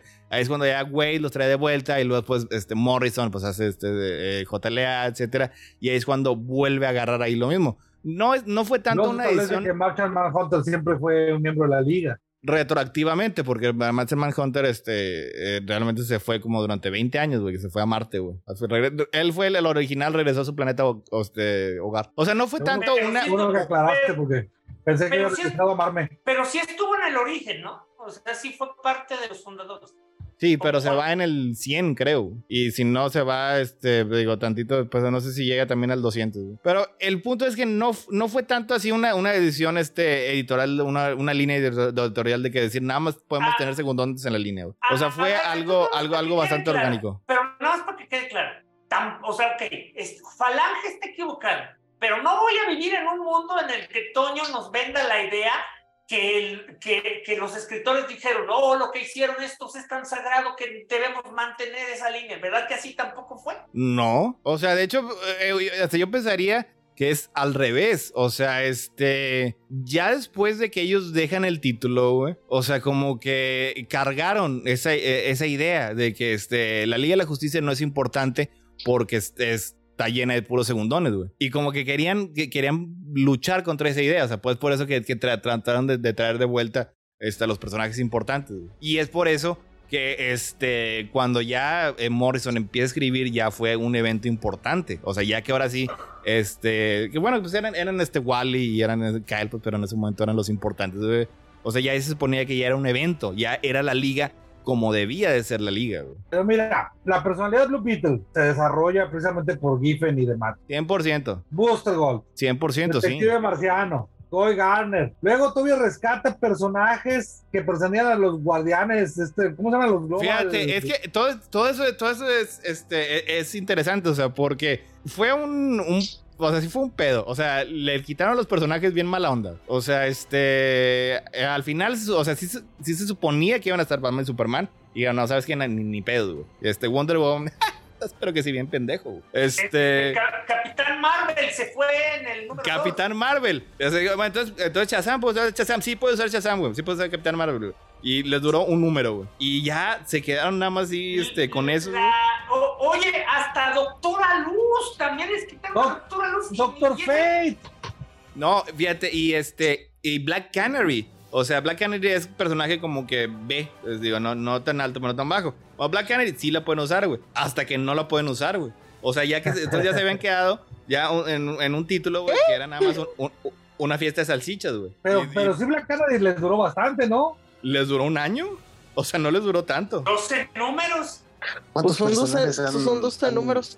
Fue, fue, la fue la etapa en que tenía ese traje azul que, que el Simón prácticamente hizo chistes al respecto. Sí. Sí, Sí. esa fue. Eh, Es un, eh, es un- con, con una con una Una bandana. banda en la cabeza. Muy, muy curioso. ¿Cu- ¿Cuántos personajes han estado en JCA y JLA? No, Todos. no manches. Como si Animal Man fue parte también de la liga de Kid Giffen. La europea. Y bueno, ya cuando, Eh, cu- cu- Metamorfo. cuando, cuando, le- cuando les Antes o quitan de que cool. cuando les quitan a Black Canary es cuando ya se que le güey, pues chingue, ahora sí tenemos sin ninguna mujer y eran, eran los 90, pues digo, sí, digo, digo, no estaban tan avanzados, pero tampoco estaban tan atrás, güey. Y rescatan, es lo que dijo ahorita Toño, de los guardianes globales, güey, un título bien pinche oscuro, güey. Traen a Fabian Nice, güey, y ellos son, son los que, este, pues los crean, o sea, los moldean a sus personajes, güey. Y pues también los hicieron unas cosas con madre, icónicos. Pero es que. Go- y Goy, espérate, Goy Garner, güey. Goy Garner, ese era el personaje que estaba utilizando Engelhardt en, en Green Lantern Corps. Que, pues sí, era, eh, era así como que bastante asco y yo creo que por eso como que sobresaltaba, güey. Pero después lo, lo traen acá y le dan un pinche Pero caracterización, hay que decir-. No, es que estaba bien mamalón porque cuando lo toma Engelhardt, el vato le tenía un accidente que lo había dejado todo, pues era precisamente un asshole por ese daño cerebral que había sufrido después del coma. Y con Giffen y de Mateis, el vato intercalaba o era bien pinche asshole o era bien pinche adorable o tierno. güey. Mira, yo te, yo sé que ahorita ya estás viendo No fue cuando Batman lo reseteó de un puñetazo, pues que Sí. regresa, regresa. Es que yo sé que ahorita ya lo estás viendo con, con, con, con, lo- con los lentes rosas de, este, De la nostalgia. De, no, de no hay que hablar mal de los muertos. Pero el Toño, pero la verdad, Toño, eso, eso específicamente es un, es un cliché muy feo de cómo se supone que funcionan las enfermedades mentales y lo hacían de la manera más banal. O sea, Ah, con un golpe se pone loco y con el otro se pone. Ah, pero la verdad fue bien gracioso. Y eso es Ay, ahorita. bien gracioso. o- o- ahorita ya hace 30 años, güey. Y además, déjame decirte algo, desde entonces yo creo que Guy Gardner no tenía una personalidad tan maravillosa. güey. Y es que de hecho, eh, de hecho, esa, esa- esa- yo siempre me acordé que es una de las cosas que para que veas, eso sí fue muy duradero. O sea, eventualmente, eventualmente cuando este, ya tuvo su propio título y luego lo reconearon como un extraterrestre. terminaron eh, sí. Buldarian. terminaron re- Ah, Buldariano. terminaron, terminaron revelando que de hecho tenía una especie de hermano cósmico milenario que lo secuestraba del plano astral y era el, y era el responsable de cambiarle las personalidades. Este, porque antes los escritores trataban de justificar a los escritores, no simplemente borraban todo lo que hacían. Todavía, pues no, no- acabo de decir todo lo que antes de Williamson, güey, y Adams, güey, para retconear este Heroes in Crisis, güey. Pinche Williams. Y, y- y mira, y es que de hecho, Tan Tu bueno odio por que- Williamson Pero- siempre ha sido bien extraño, mira, güey. Sí. Y, y, y, y- y es que de hecho era algo que tenía la liga, era eso, que los eventos, tal vez porque estaban medio involucrados los escritores, tenían repercusiones. O sea, este, uno que se quedó lo suficiente como para dejar huella fue el Dimitri, el, este, Dimitri. El proyectil rojo. O sea, proyectil Recuerda que rojo, tienes una esposa, Dimitri. Yo no tengo una esposa. Y mantente así. ¿Ya ¿Se acuerdan de eso? Es cuando todos están, todos están como, como, como, como per- co- como perros lujuriosos con. Y luego con también se inventó este Giz Giffen a York. No, no se lo inventaron. Él, se lo, él, él lo creó, güey. En York Norte. creación de, de, El, el, el perro es. y de Mateis. El Sí. perro, y, y ese, El y perro linterna razón- verde. espérate, y esa es la razón entonces por la que oficialmente no es un espionaje. No, ¿cómo es que ahí hicieron, hicieron lo mismo que acabas de decir con, con, con Good Garner, güey. O sea, este, eh, alguien que no le gustó la broma. que- porque la broma lo que le decían es, ¿por qué este güey tiene un anillo de linterna verde? Y dicen, no, pues es que ahí- la justificación que daban Giffen y Matt. es, No, pues es que, es que su tío tiene palancas ahí con los guardianes del universo. Era, era un acto de nepotismo. Sí, pero luego después, eh, de- bueno, de hecho fue el, este, el, ay, güey, que sí es un, un gen- genuino criminal, güey, este, que ahorita está en la cárcel por, este, Ay, por pornografía infantil. Ese, sí. Ah, Jones. Jones. Ese fue, ese fue el que no, no, no le gustó la, no le gustó la idea, güey. Y sacó que este, eran unos mafiosos espaciales que le habían dado este, un anillo falso, güey, algo así, porque no les gustaba la, la, la broma. Ah, no estaba gustaba más, chingón el, hecho de que fuera su tío corrupto que le dio un anillo. Ah, es tantito nepotismo, güey, pues digo, eso también entra. Digo, pero no, no, no, vamos a decir que no es la peor cosa que han hecho los guardianes. Oye, se No es la, no es la peor cosa que han hecho los guardianes ese día. Sí. oye, lo- Pero ¿qué lo- clase, de, ¿qué clase de persona debe ser para tener palancas con unos inmortales? güey? Pues, de hecho, esa- era básicamente la idea. El tío debía ser uno de los mejores. este, Uno de los mejores, uno, uno, uno, Pero uno nunca vimos quién era el tío, ¿no? Deberían, No. eh, deberíamos de tener los años perdidos, señor, los años perdidos.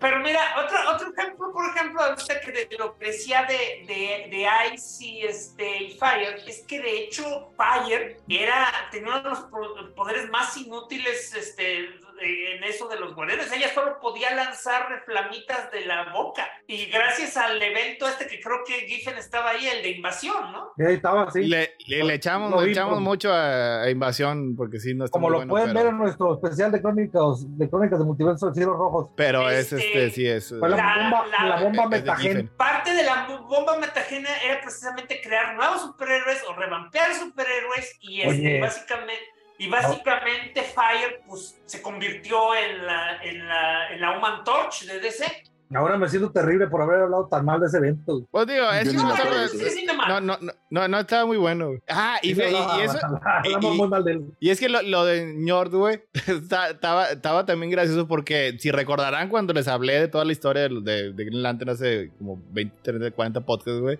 en ese entonces los guardianes estaban haciendo el chacachaca con las amaronas, güey. O sea, no Ah, había manera, o sea, no había sí. manera de, de, de, de, este, de comprobar su historia, güey. Igual como lo vio en Crónicas del Multiverso, en el especial de cielos rojos. Pero por, pero por otro lado, y esa es la parte, independientemente que no lo podías comprobar, una vez que, que alteras la idea de, de si es falso o verdadero, solo son más preguntas que respuestas. O sea, si es tan fácil clonar un, un, un anillo de poder, ¿por qué no más gente lo hace? Por eso Pues no no me gusta si- esa explicación.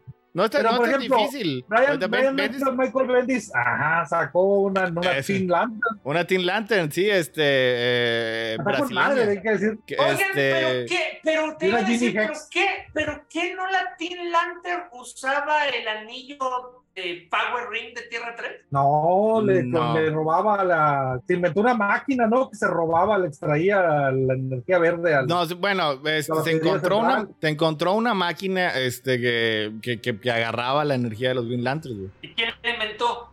Ah, Eso, eso ya fue en el, en el volumen de Green Lantern que ya no leí. Ni yo. Creo que la Justin League también que traía Bendis. Órale, tienes que leerlo para que nos expliques. La, la. Justice League, sí la, la Justice League sí la leí, ahí no dice.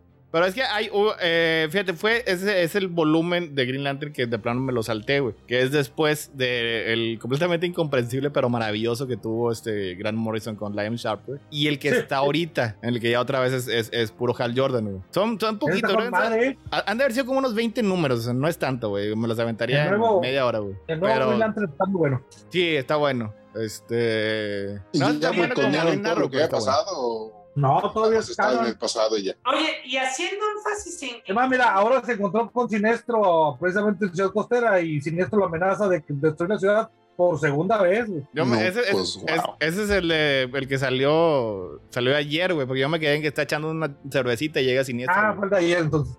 Oye, pero, pero haciendo énfasis en cómo los personajes este, adquieren personalidad. O sea, una cosa, lo, lo digo todo porque quiero reafirmar algo. O sea, este, Blue Beetle en Charlton era básicamente un Spider-Man chafa. Este, y, y, y, y, y aún no tengo idea de qué carajos es, es este Buster Gold cuando lo creó Dan Jones. O sea, he leído sus cómics, he visto sus, este, sus, ¿cómo se llama? Sus, este, sus crossovers con Superman. Nunca entendí cuál era el punto. O sea, es un personaje ultra cretino y se supone que es el héroe. No, no tiene pegue, no tiene lógica.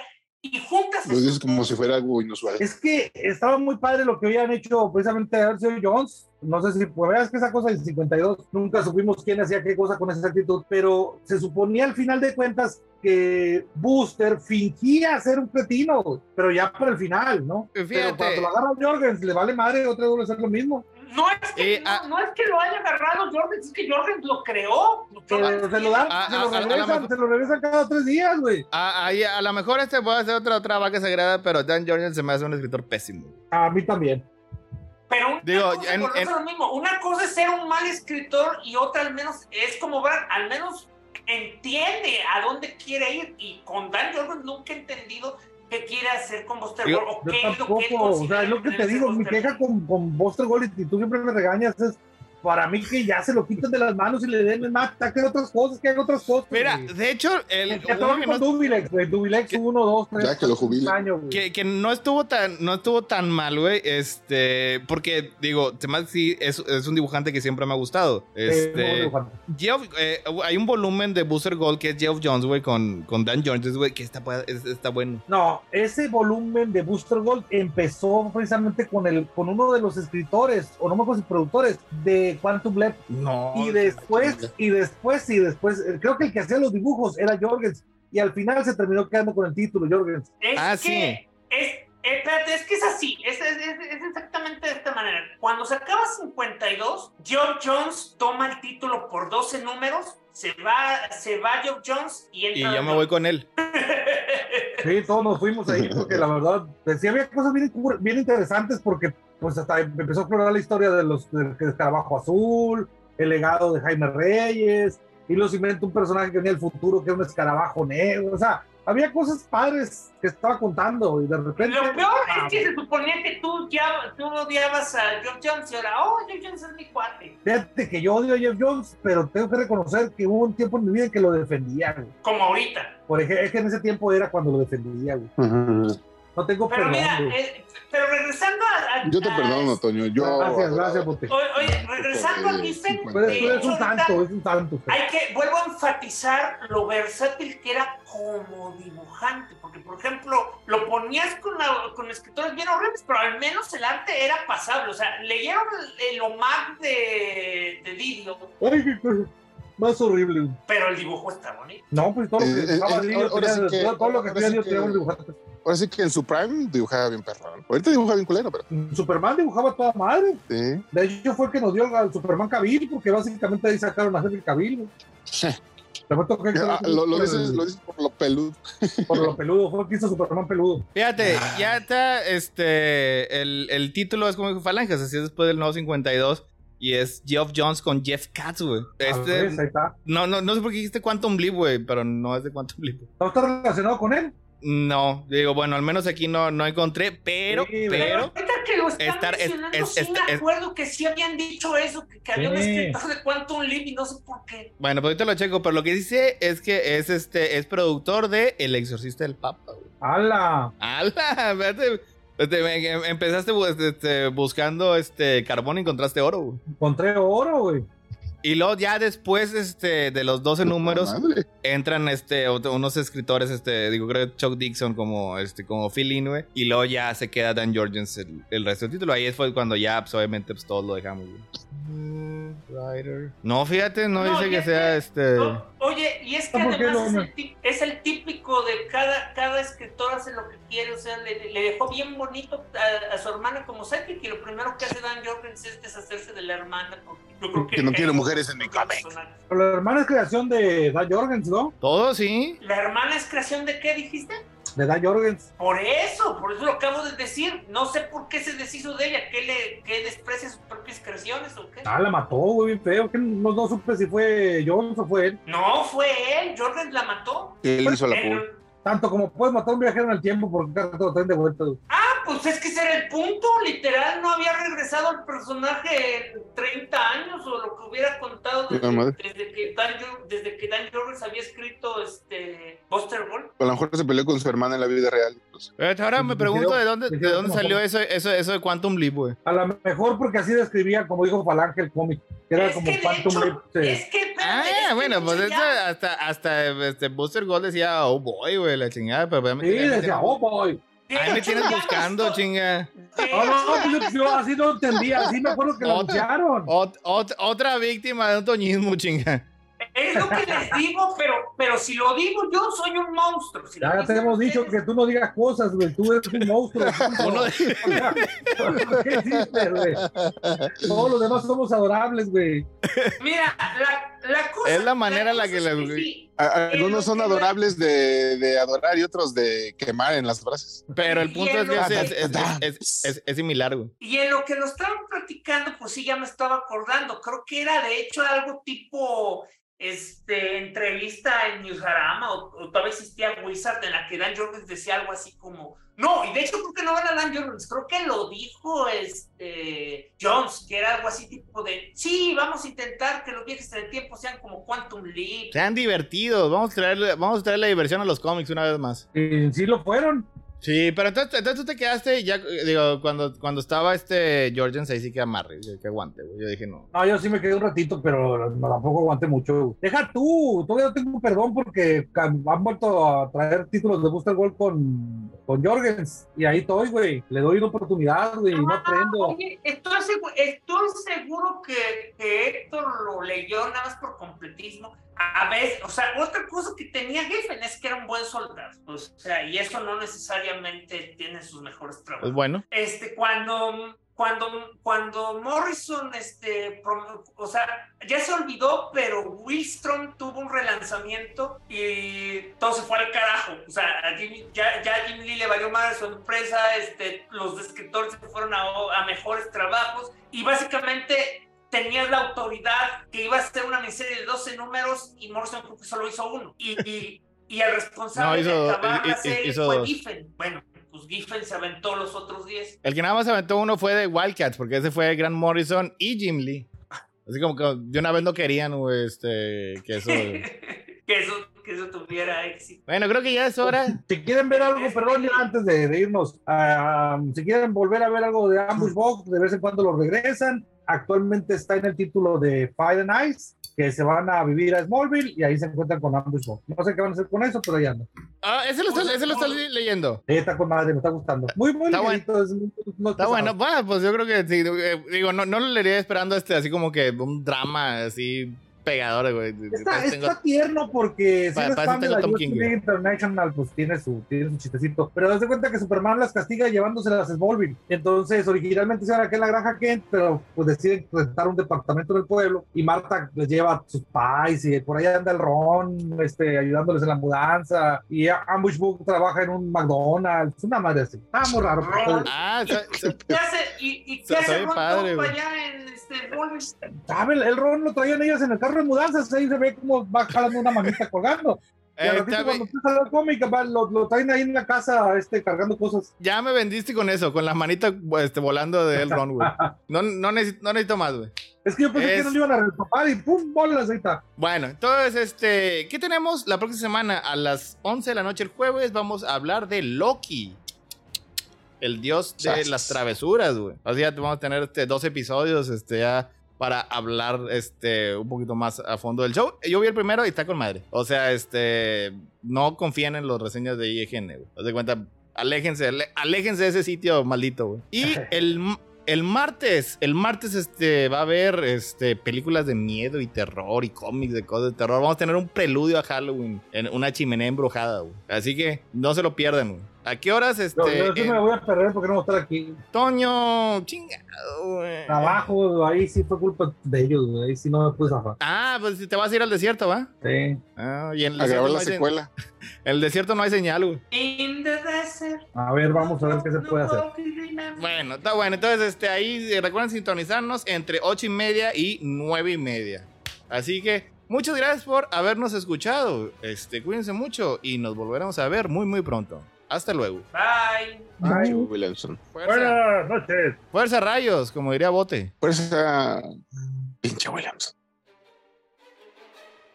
Esto fue otro episodio de Crónicas del Multiverso, el mejor podcast que ha habido en la historia de la humanidad.